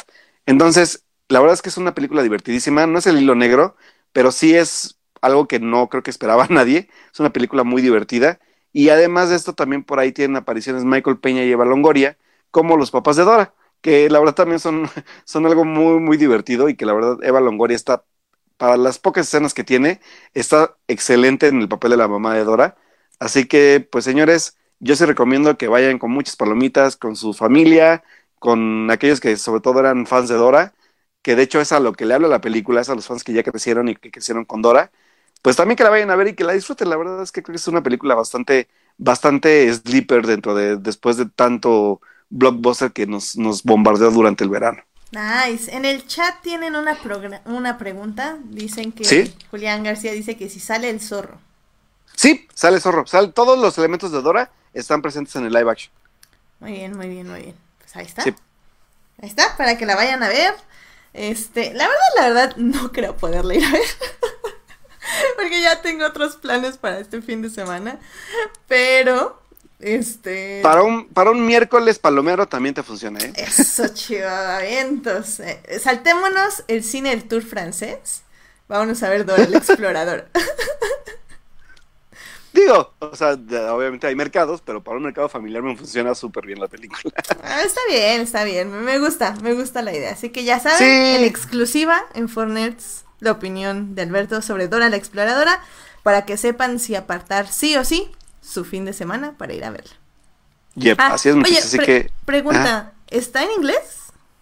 Yo la vi en español, sí la voy a volver a ver, pero en, en, tengo muchas ganas de verla en, en inglés, ¿sabes por qué? Por el, el juego de, de, de, lo de los idiomas. Les voy a dar un spoiler, que tal vez no sea spoiler, pero que sí es como algo muy, muy, que sí dije, güey, la tengo que ver en inglés porque creo que va a ser muy diferente el, el tono, pero hay un, hay un momento en el que literalmente Dora está comiendo en la mesa de sus papás y voltea y te va a la cámara así de, amigos, vamos a comer frijoles. ¿Pueden decir frijoles en inglés? Y yo así de, ¿es en serio? les juro, o sea, les juro, tiene tres escenas así, así de voltea y te ve. Bueno, y ahora nos, nos encontramos un elefante no sé qué. ¿Pueden decir elefante conmigo en inglés? Y yo, no, la tengo que ver en inglés para que lo diga en español. Sí, y tú digas, elefante. Así es, sí. No, es, divertido. Padre. Sí, tiene esos momentos, por eso te digo que se burla mucho de sí misma. Y hacen, eh, literalmente recrean el inicio de, de, la serie, o sea, la, la, la, canción, la recrean en live action y está hermosa esa escena, está hermosa. Ah, qué padre. Qué bueno, Así que sí, véanla, neta, véanla. Sí, sí, sí, va a valer la pena. Excelente, ya. Dora anotada en mi no agenda del fin de semana, pero algún día, algún día juro verla muy bien, muy bien. Legales. Perfecto, perfecto. Eh, bueno, pues antes de pasar a nuestro segundo tema, Jorge Arturo Aguilar tiene un apunte muy interesante donde dice que ya faltan 100 días para The Rise of the Skywalker. Yes, ya. Estamos a nada de ver en qué va a acabar pues la leyenda de los Skywalker si es que se va a acabar, no lo sabemos. Pero estamos a casi nada de ver en la conclusión de la pues trilogía para esta nueva generación. Y pues vamos a ver de aquí para, sobre todo para ver de dónde va a partir después esto, ¿no? 100, 10, 100, Oíganla, oíganla. 100. No, y, neta, yo debo, yo digo que ya deben ir preparando sus cosplays, amigos, porque sí, ya estamos muy cerca. No, sí, ya, de hecho, sí, ya estoy un poco preocupada porque ya lo tengo que empezar a hacer, así que saquen, así es. Saquen las agujas, la pintura y el cartón porque ya hay que empezar a hacer cosplays. Así es, muchachos, así que cuéntenos de qué se van a ir disfrazados ustedes porque por lo menos acá Edith ya tiene seguramente su idea. Sí, ya la tengo, ya la tengo. Yo la verdad es que me voy a ir de, de Artuditu, así que... Ah, está padrísimo eso. Puro cartón y pintura. Exactamente como dijo Edith. Exactamente, exactamente. El mío también va a ser puro cartón y pintura, no te preocupes. Eso. Es que no hay presupuesto. Y va a ser cartón reciclado de, yo creo, cajas de Amazon o algo así. Ya sé, maldita 4T. Ya sé. Ah, toda mal. Este, muy bien, pues bueno, pasamos al siguiente tema. Antes voy a banear a Julián García, baneado. En fin, este. Pobre Juliancito. y eso que nos hace memes muy padres, pero te metes con Vendemption y te banea automáticamente este podcast. Así que. Muy bien. pues sí, como dice Alberto, un poco este. Lo toqué rápidamente el programa pasado porque pues teníamos invitados y teníamos como varios temas de qué hablar. Pero sí nos gustaría como contarles un más, un poquito más acerca de qué es eso de la restauración y pues los procesos que se hace para restaurar una película. Espero que todos hayan ido a ver los tres García al cine y que la hayan disfrutado mucho. Así que mándenme su boleto de cine para comprobar que sí fueron a verla. Porque tú la fuiste a ver, ¿verdad, Alberto? Yo voy, voy a ser bien sincero, sí fui al cine el sábado, pero no la encontré. No la mm, encontré en los cines a los que fui. Y estaba en un horario de las diez y media de la noche. Sí, eso, eso estuvo feo porque, o sea, entiendo la dinámica como como todos sabemos, o sea, la gente que planea ir al cine es, es la minoría, o sea, gente como yo o Alberto que, bueno, Alberto o yo, que vamos al cine ya pensando en voy a ver esta película en este horario. O sea, es muy difícil, o sea, la gente llega y dice, ah, ¿qué hay? Y entonces la idea creo que del, del, de esto del cine mexicano es que justamente todos los días hay diferentes películas mexicanas en horarios. Entonces, por ejemplo, el sábado me queda súper bien porque estaba en Galerías Atizapán, pero podía ir el domingo y el domingo ya no estaba, en el domingo ya estaba en otro cine, entonces tuve que ir a otro cine para ir a verla. Entonces, sí, sí, sí estaba un poco complicado, sí, sí lo acepto. O sea, sí estuvo en toda la República, pero era en que, o sea, sí la querías ver ese día en ese cine y ya. O sea, así es. De otra forma no podías verla. Yo, por ejemplo, tú tenías cerca dos cines que estaban cerca del centro de Puebla. En uno estaba hasta las diez y media y en otro ya había pasado, que empezaba a las cinco de la tarde. Y dije, no, yo estoy entre los horarios de seis y siete. Y lo más cercano que tuve tenía Sexo, Pudor y Lágrimas, tenía Las Niñas Bien y tenía El Rey del Barrio. Entonces, la verdad es que dije, bueno, como iba, como iba acompañado, pues sí fue como de, mm, no, yo creo que mejor me voy a lanzar a ver este pues las niñas bien, o sea, al final le elegimos niñas bien, porque aparte era un cine más cercano y más accesible, y pues la volví a ver. gran película, gran película. Sí, digo, digo, al final de cuentas dije, vine, vine, vine a apoyar a Edith otra vez. Sí, aplaudiste, ¿verdad? obviously, obviously. Entonces, pues sí, vimos, vimos las niñas bien otra vez, pero pues digo, o sea, sí, sí está la variación, o sea, la variedad de, de cartelera de cine mexicano, pero sí los horarios se me hicieron un poco complicados. Y obviamente porque estamos ya en salida de verano, tenemos Seed estrenada, tenemos este Angry Birds, entonces obviamente también iba a ser un poco difícil tener también horarios bastante accesibles. Sí, por lo que veo, o sea, lo que hicieron todos los Cinépolis fue a reservar una sala. Y entonces en esa era la que estaban rolando todas las mexicanas. Pero como digo, o sea, si estaba, estaba ese día en dos horarios y ya. O sea, no... así es. Y se iba a otro cine, literalmente. Entonces sí, sí, sí entiendo que hubiera estado complicado verla, pero pues ojalá algún, alguien de nuestro público haya podido ir a verla ahí para disfrutarla un rato. Esperemos que sí, sobre todo por, porque exactamente ahora sí creo que me gustaría empezar a hablar, sobre todo de, de, este proceso, porque creo que poco se habla del mismo. Y, y, y de hecho yo, yo chistoso porque yo, yo, yo sé un poco del proceso, pero por un material extra que tengo de una de mis películas favoritas mexicanas, que ni siquiera, bueno, dije, a lo mejor fue solamente como una restauración por el tiempo que llevaba para su adaptación a Blu-ray, que es temporada de patos. Y temporada de patos en su edición muy limitada de Blu-ray que salió, este, viene el proceso de restauración y, es un documental como de media hora. O sea, que viene desde, desde el rescate del rollo de 35 milímetros, eh, la parte como de, del, del, del, del, ¿cómo se dice? Del scan del rollo, la limpieza digital y obviamente el post DSP para que pueda volverse a proyectar la cinta. Entonces, digo, conté el proceso muy vagamente, pero sí me gustaría empezar a preguntarle primero de dónde viene la iniciativa de poder restaurar una película, en este caso como es Los Tres García, que tiene años de, de, estar como, pues ya estrenada en, cines de México hace mucho tiempo, y, y, pues cómo se elige un proyecto así. Pues en este caso mm. es, es una empresa la que tiene un catálogo de películas, de más de 400 películas, donde han elegido restaurarlas para subirlas en, su plataforma. Eh, ya creo que ya lo había dicho, pero bueno, esta empresa es Claro Video.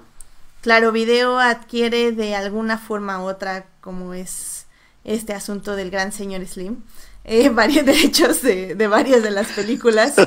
Y, y, sobre todo es, es complicado porque eh, muchos dicen, o sea, ¿por qué Televisa no ha restaurado las películas de Pedro Infante? ¿O por qué no se ha restaurado aquella o esa cosa? Y es que los derechos de todas las películas antiguas o de la Edad de Oro em, están muy divididos. hay gente que tiene ciertas copias, porque bueno, antes, como era esto del cine, tenías los rollos de 35 milímetros, que es como, no sé si se acuerdan en esa época donde teníamos una cámara donde le metíamos un rollito y sacábamos fotos. Y ese rollito lo teníamos que ir a revelar y ahí ya nos daban nuestras uh. fotos. No, creo que los que nos escuchan nunca vivieron eso. nah, sí tenemos un público abierto. sí, pero, son lo mínimo, ¿eh? Yo creo. nah, no, ¿cómo crees? ¿Cómo crees? Yo, yo digo que todos sí saben y se acuerdan de esa época. Pues básicamente es así el cine. O sea, vamos a ponerlo súper sencillo. O sea, tenemos este rollo donde filmamos. Y bueno, antes filmábamos. Ese rollo se iba a revelar. Y luego esto se transmitía en, en un proyector. Y ya así es como veíamos la película, ¿no?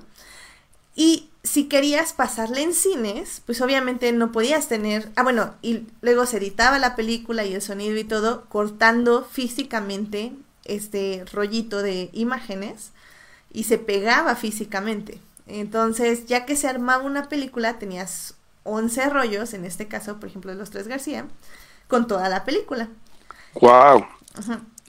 Eh, porque los rollos tienen una, una longitud. Ay, ahorita no me acuerdo exactamente cuál es la longitud, pero bueno, es longitud en sí. Ajá, se supone que porque la longitud es un minuto de, de metraje, ¿no? Ajá, exactamente. Pues 24 cuadros serían este. Bueno, sí, sí. 23 cuadros. 23 cuadros es un número de cuadros, efectivamente, este, por segundo. Y ya de ahí vamos sacando la longitud, efectivamente. Pero bueno, este. Mm, entonces ya tienes tus, tus rollos. Y luego para verlos en cine, pues obviamente no puedes tener un, una sola copia, porque pues tienes que pasarla en muchos cines, ¿no? Y mandarlo a festivales, no sé, transmitirlo en toda la República. Entonces hacían copias. Entonces, muchas copias, algunos dueños son tienen los derechos de ciertas copias y otros dueños tienen derechos de otras copias. Hay gente que tiene derechos en el sonido, hay gente que tiene derechos en la imagen. O sea, es muy complicado. O sea, la cosa legal está horrible, básicamente. dice Julián que a veces olvidamos que contamos con un público incluso mayor que nosotros. Eso es cierto, Alberto, eso es cierto. Sí, eso sí. bueno, em, entonces, este, básicamente los derechos son muy peleados. Entonces, hay cosas que Televisa no puede restaurar porque no tiene los derechos de ciertas copias o las copias que tiene están en muy mal estado y no las pueden trabajar de la mejor manera que ellos quisieran, entonces mejor se quedan con lo que ya tenían hecho para DVD o para SD y cosas así, entonces pues ya este, eso es lo que tienen. Ahora, restaurar tarda muchísimo tiempo, o sea, dependiendo de cómo esté el material y qué tanto quieras que él se restaure también. Claro. Pero pero sí, o sea, realmente es así es como llega a los tres García, o sea, los eh, Claro Video tiene, como ya dije, más de 400 películas en su poder, o al menos con derechos, las cuales pues eh, justamente quieren restaurar y pues llegan a la empresa donde trabajo, que se llama Terminal Films, a, a ofrecernos el proyecto y pues básicamente nosotros tenemos ese proyecto, que es la restauración de más de 400 películas. Y eso es lo que estamos haciendo ahorita. Lo que nosotros hacemos, también cabe decir, que nosotros no hacemos una restauración perfecta. Eh, por ejemplo, Criterion eh, igual funciona exactamente igual, o sea, le dan los rollos de la película y ellos restauran cuadro a cuadro. Pero Criterion, una restauración les lleva hasta tres años, creo que de tres a un año, una película nada más. Sí.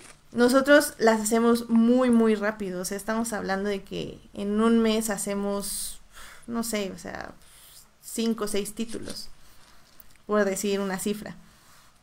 Entonces, eh, es una restauración que todavía van a poder ver puntos, todavía van a poder ver, este, pues más que nada como spotcitos eh, de suciedad, pero el punto es quitarle la mayoría, si no es que casi todo lo grave, arreglar roturas, arreglar perforaciones, cuadros negros, eh, dejar de mejor manera el sonido, eh, se le hace una corrección de color también y de ahí pues ya se masteriza para ya sea eh, exhibirse en 4K o en Ultra HD, que es como la van a ver en la plataforma de Claro Video. Ahí todas las películas que suben están en Ultra HD. También se les pasa por un proceso de... se les quita un poquito el grano. Porque no sé, o sea, digo, esa creo que ya es una opinión personal. A mí me gustan más las películas con el grano del filme. Pero parece ser que, bueno, eh, a muchos no les gusta. Entonces eso sí se hace un proceso de quitarse, quitarle el grano. Eh, a mí, por ejemplo, me gusta, eh, hay una, tengo, por ejemplo, la versión restaurada de Lo que el viento se llevó, la primera que hizo para Blu-ray. Ajá. Y se le ve muchísimo el grano, pero la película se ve hermosa. Sí, a mí, a mí me gusta así. O sea, a mí me gusta que se note que es film, que tiene el grano. Ahora, dejarle el grano también quiere decir que es una restauración más delicada, porque al quitar polvo te puedes llevar grano. Entonces, la, la, restauración para dejar el grano tiene que ser más manual. Es por eso que en Criterion se llevan tanto tiempo. Hagan de Mm, cuenta que el programa que usamos es como Photoshop. O sea, Photoshop puedes clonar, puedes pintar sobre la foto, puedes ponerle cuadraditos, no sé. O sea, es lo mismo, pero pues en una película, por lo cual el programa es un poco más complejo. Pero, pues sí, o sea, eso es lo que se hace y es, es un proceso grande donde pues lleva, pues es mucha gente la que, bueno, pues, Ajá, no de- somos de- un equipo muy grande, pero pues sí, sí tenemos. De, de hecho, eso, eso te iba a preguntar. eh, Por ejemplo, en una sola película, ¿cuánta gente se involucra para eso? En este momento tenemos cuatro personas. Eh, no, Guau. no, no es cierto, seis, seis personas ¿Ok? en una película, nada más trabajando. Pura, bueno, entre imagen y sonido. No, solo imagen. El sonido a nosotros nos lo restaura Nerio Barberis. Nerio Barberis eh, es la persona que le dieron el Ariel de, de reconocimiento este año.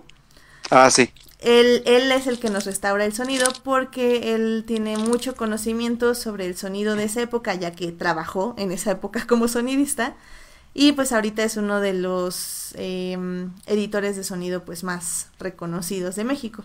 Él es el que Ah, arregla el sonido de todas las películas de restauración. Ah, perfecto. Bien. Nosotros no trabajamos sonido, eh, trabajamos nada más lo que es Pura imagen. sincronización y imagen. Ajá. Ah, muy bien. Ujú. Que también esa es otra cosa, o sea, el sonido, sobre todo en las películas de los 80, o sea, la- el doblaje era, era basura, o sea, nada sincroniza, es horrible. Sí, recuerden que, que, que antes también era como grababan primero sobre el, o sea, más bien grababan a veces el diálogo sobre, sobre voz, como una voz en off, sobre la misma, sobre el mismo rollo. Era, un- era muy extraño eso.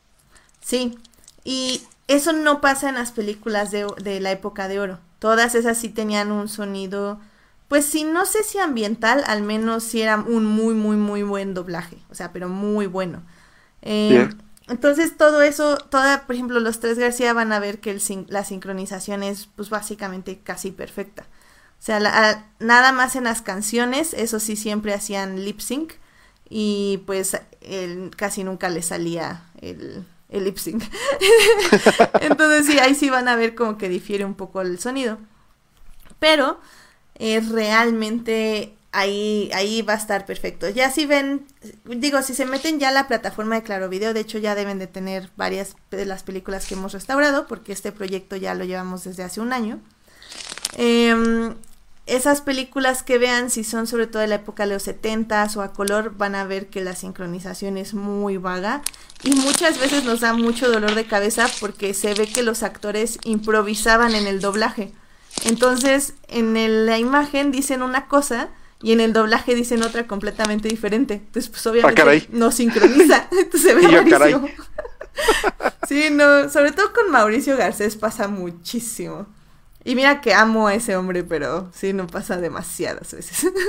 Y no, y ya de ahí es también tú como ya detrás de, de bambalinas, pues te das cuenta de, de los trucos que, que usaban en ese entonces también para, para armar las películas, ¿no? Sí, no, y, y digo, también hay trucos que hasta ustedes lo van a ver si ven, por ejemplo, una película como El Pirata de 12 años, para hacer este barcos, hacían barcos de juguete en como piscinas chiquitas para que se viera como que era un barco grande y así. No, es, es bien divertido, la verdad. Vaya, vaya. Hay, hay muchos trucos de cine que te das cuenta y muchas cosas que disfrutas. Hay películas que vienen muy bien, hay películas que vienen horrible y son un dolor de cabeza y hay que hacer como algunos trucos para que se vean bien. Eh, los tres García, de hecho, si se fijan muchísimo cuando la vean o si la vieron, tiene muchos cambios de tipo de material y esto es porque la película venía muy muy dañada. Entonces tuvimos que hacer como un Frankenstein de, de filmes, de eh, uno de 35, uno de 35 compuesto y uno de 16 para parchar la película. Y aparte tuvimos que hacer como trucos digitales para que se viera más o menos bien la restauración. Como fue una restauración muy muy rápida, la verdad no quedó como perfecta, pero la verdad me encantó el lo que hizo mi equipo y sobre todo en un tiempo tan tan corto. O sea, Sí, claro. está- estoy muy muy feliz de cómo quedó.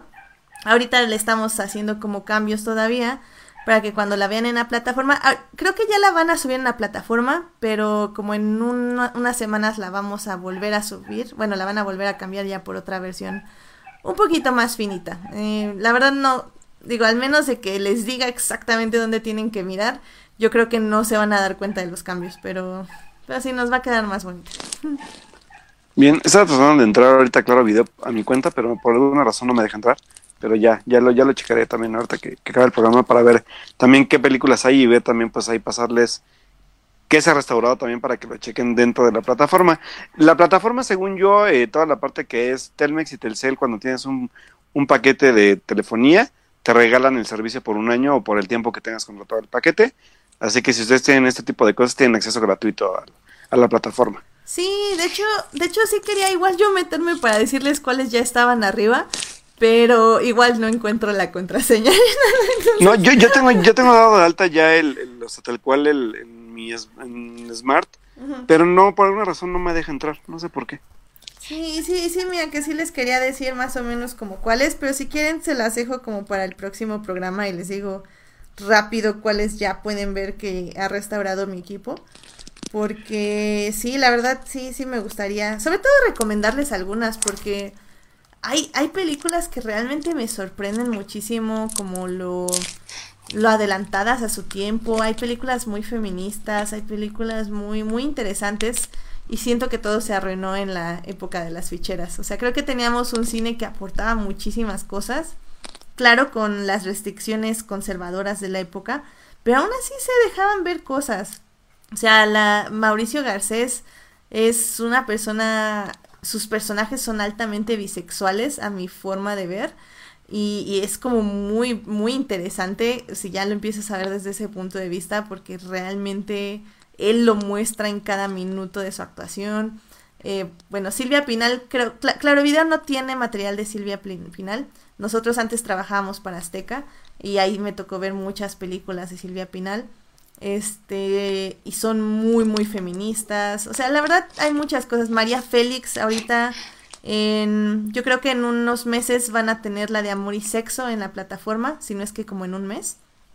Y Amor y Sexo es una gran película, o sea, se las recomiendo muchísimo, muchísimo. Ahorita estamos en proceso ya de entregarla, entonces este ya la van a tener en la plataforma. Yo, yo creo que en un mes ya, Ya- está. Yo, Es muy, ya muy estoy dentro de la plataforma, pero no sé en qué apartado me tenga que meter. Híjole. Ah, ¿Cine de oro? Ya, ya la encontré, Cine de oro. Sí. Ya están los tres García arriba, pero no sé si sea la, la de ahorita. Sí, creo que sí es la restaurada. eh, la verdad, sí, sí creo que sí es. Ya, ya está arriba. Ajá. Pues si la ves bonita es la restaurada. Está, está, este, una, bueno, de Mauricio Garcés está el matrimonio, es como el demonio. Esa la restauramos Está- nosotros. Está miércoles de ceniza de María Félix Ah, y Arturo esa de también, Córdoba. Esa también es nuestra. El día de la boda con este También. Rambal, con Lucy Gallardo, Mauricio Garcés. Sí, esa El esqueleto de la señora Morales también está. rem- Ah, aquí sí dice. Es- esa ah, es nuestra. pues esa, dice- esa sí tiene como el logo de remasterizada, ¿eh? Sí, esa la trabajó la Cineteca. Ah, perfecto. Por acá está también eh, Las Fieras. Esa también la trabajamos nosotros. A ver, déjame ver. Eh, Vidita Negra. También. Esa sí dice que está remasterizada. Está Tizoc, pero no sé si es de ustedes. No, esa no es nuestra. La cuna vacía. No, tampoco. A ver, espera, ¿qué más hay acá? A ver, ah, mira, sí, aquí lo tengo ya. A toda máquina. A ver, es, es que lo malo es que no sé si a toda máquina no es. Sí la tenemos, pero creo que toda. Es que también tienen que tener algo en cuenta, es que si se meten y se ve fea, es porque, o sea, básicamente Claro Video tiene los derechos de todas estas películas, pero apenas la estamos restaurando. Entonces, ellos subieron todas las versiones en DVD, entonces lo van a ver y se va a ver feo. Pero si las se meten y ya se ven en Ultra HD, es que ya están restauradas, básicamente. Pero la teoría, creo yo, es que eventualmente todo su catálogo va a estar restaurado. Pero bueno, estamos en eso, así que con calma. Va. Pero sí, Sí, bodas, porque- bodas de oro, sí, nosotros la restauramos también. Pues estoy, estoy, es que me metí por la A, pero no, este, no, no me registré. Ya, a ver, ya, ah, mira, ya cambiaron la, la, la, ¿cómo se le llama esto? Ay, el, el, esta cosa, ahorita les digo qué es. A ver, si me meto a ver los tres García, ahorita les digo. Al final salen sus, al final salen sus créditos, ¿no? eh, no, en la plataforma no, solo eso fue para el cine. Mm, por alguna extraña razón no me deja, Sí, no sé. pero bueno. Según yo ya debe estar arriba. Eh, al menos Sí, digo, la, eh, la está- versión de cines. Ajá. Ajá, pues está, o sea, ya está arriba, pero no sé si se lo restaurado. Pero bueno, ya aquí ya la, ya la vi también.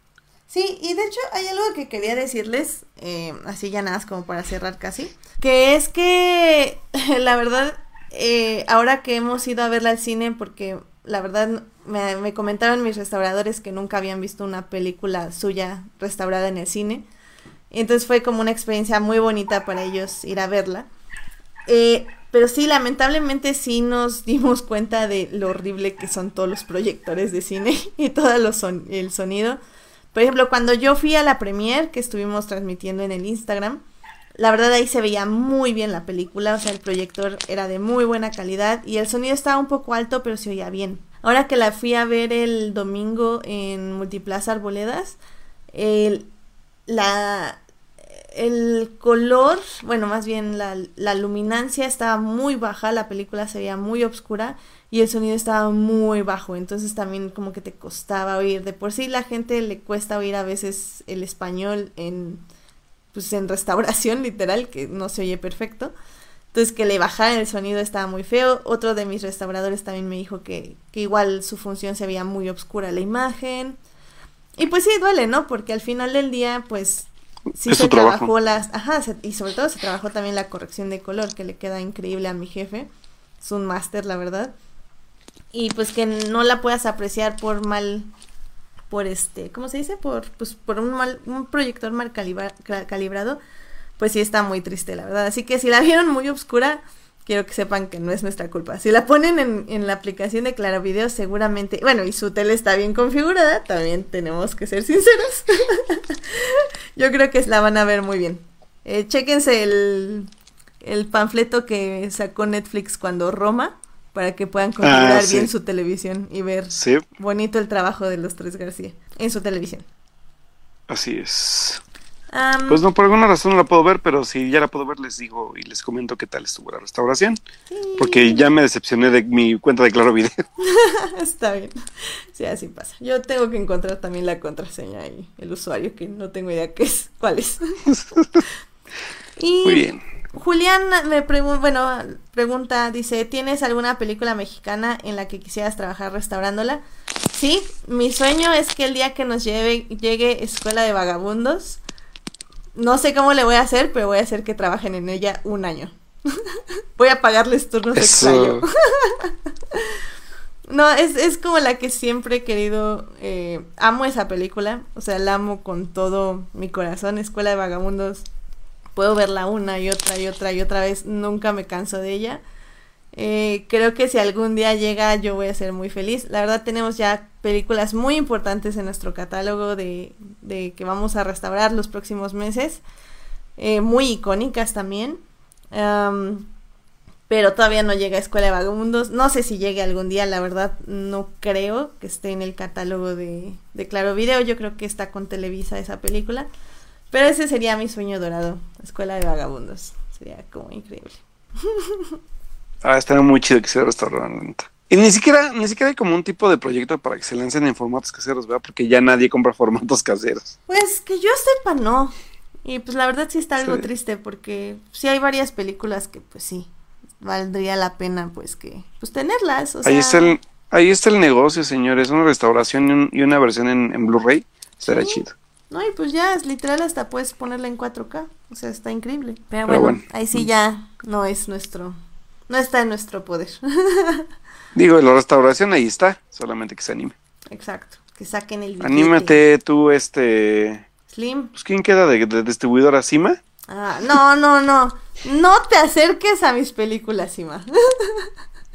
no, Bueno, sí, no. Sima, quién sabe cómo las comprimen. Lo hace horrible. No, no, no, no, no. No, prefiero que no salgan. No.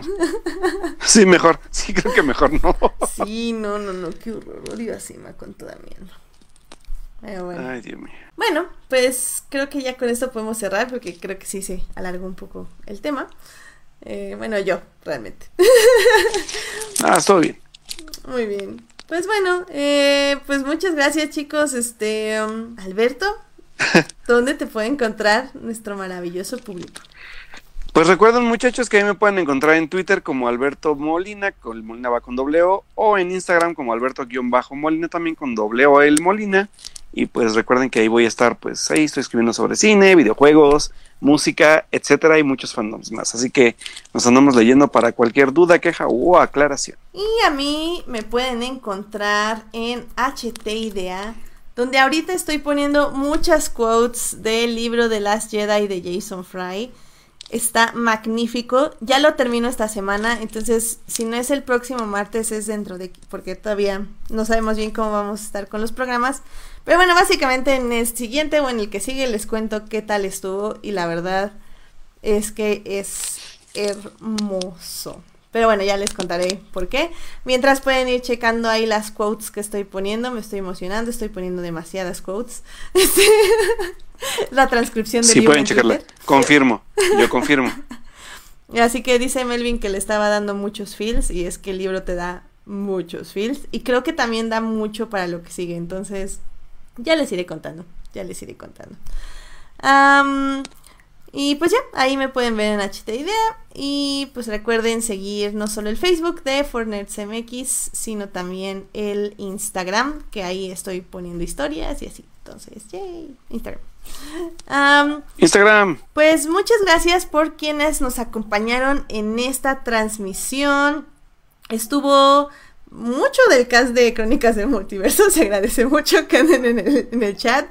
Estuvo Héctor Guerra, estuvo Edgar Pérez, Carlos Ochoa, eh, Uriel Botello anduvo también por acá, también estuvo Julio, estuvo Julián García, que está baneado, pero intentó hacer un bonito meme gif ahí con las letras, entonces está bien, lo perdono por ahora.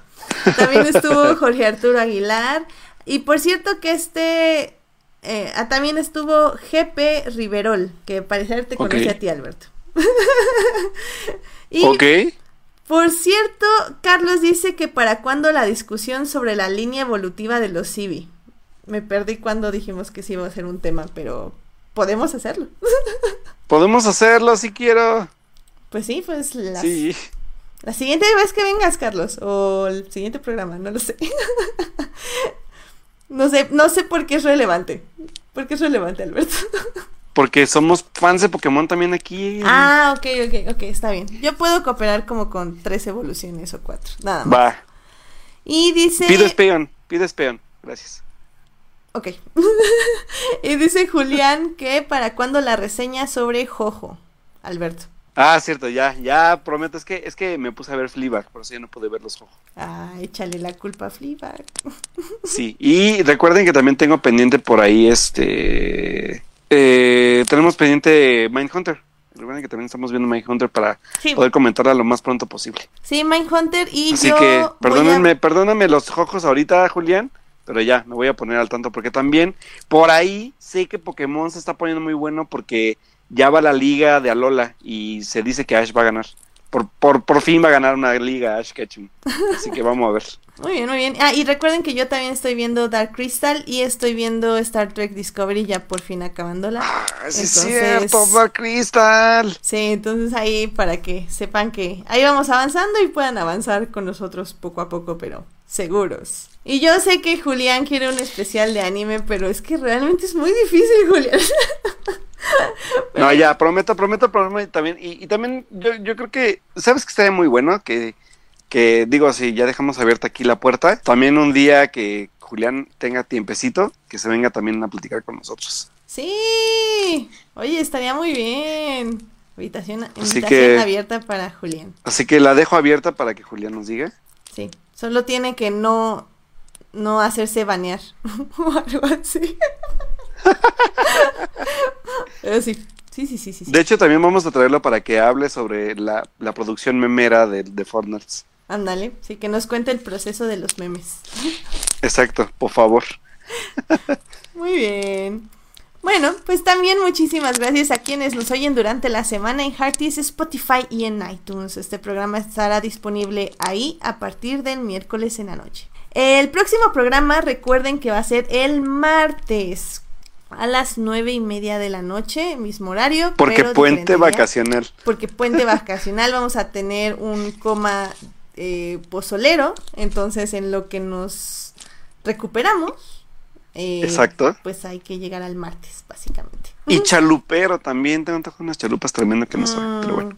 Ay, sí, sí, dulcecitos, sí, agua de horchata. Ah, y aparte voy a hacer un maratón de cine de terror por si quieren. Es, ahí en Twitter, este, voy a andar escribiendo de las películas o algo, no sé. Mm, vaya, vaya. Sí, sí. O tal vez lo pongo en Instagram si quieren para que nos sigan ahí en Fornerds MX, Instagram. Va, sí, jalo, jalo. Muy bien, muy bien. Y pues no sé exactamente qué vamos a hablar el martes. Eh, tenemos un programa planeado importante, pero mejor no les digo si, porque todavía no sé si es el martes o el siguiente martes, o digo el siguiente lunes.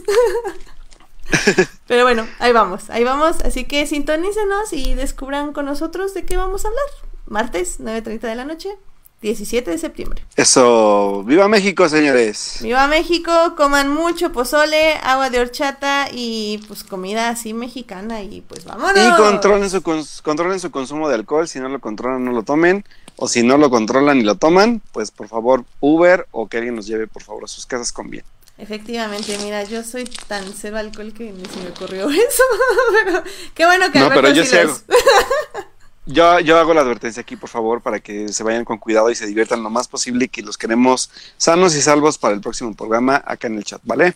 Sí, mi alerta solo es que no coman demasiada azúcar.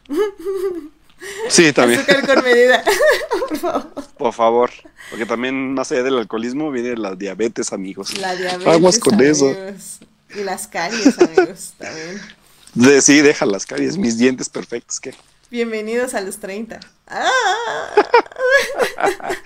qué triste, qué triste.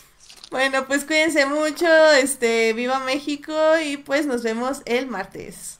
Nos vemos al bye, cuídate. No, bye, no olviden ir a lo de la Semana del Cine Mexicano en lo que resta de la semana. Bye. Sí, se acaba el jueves. Bye. Bye.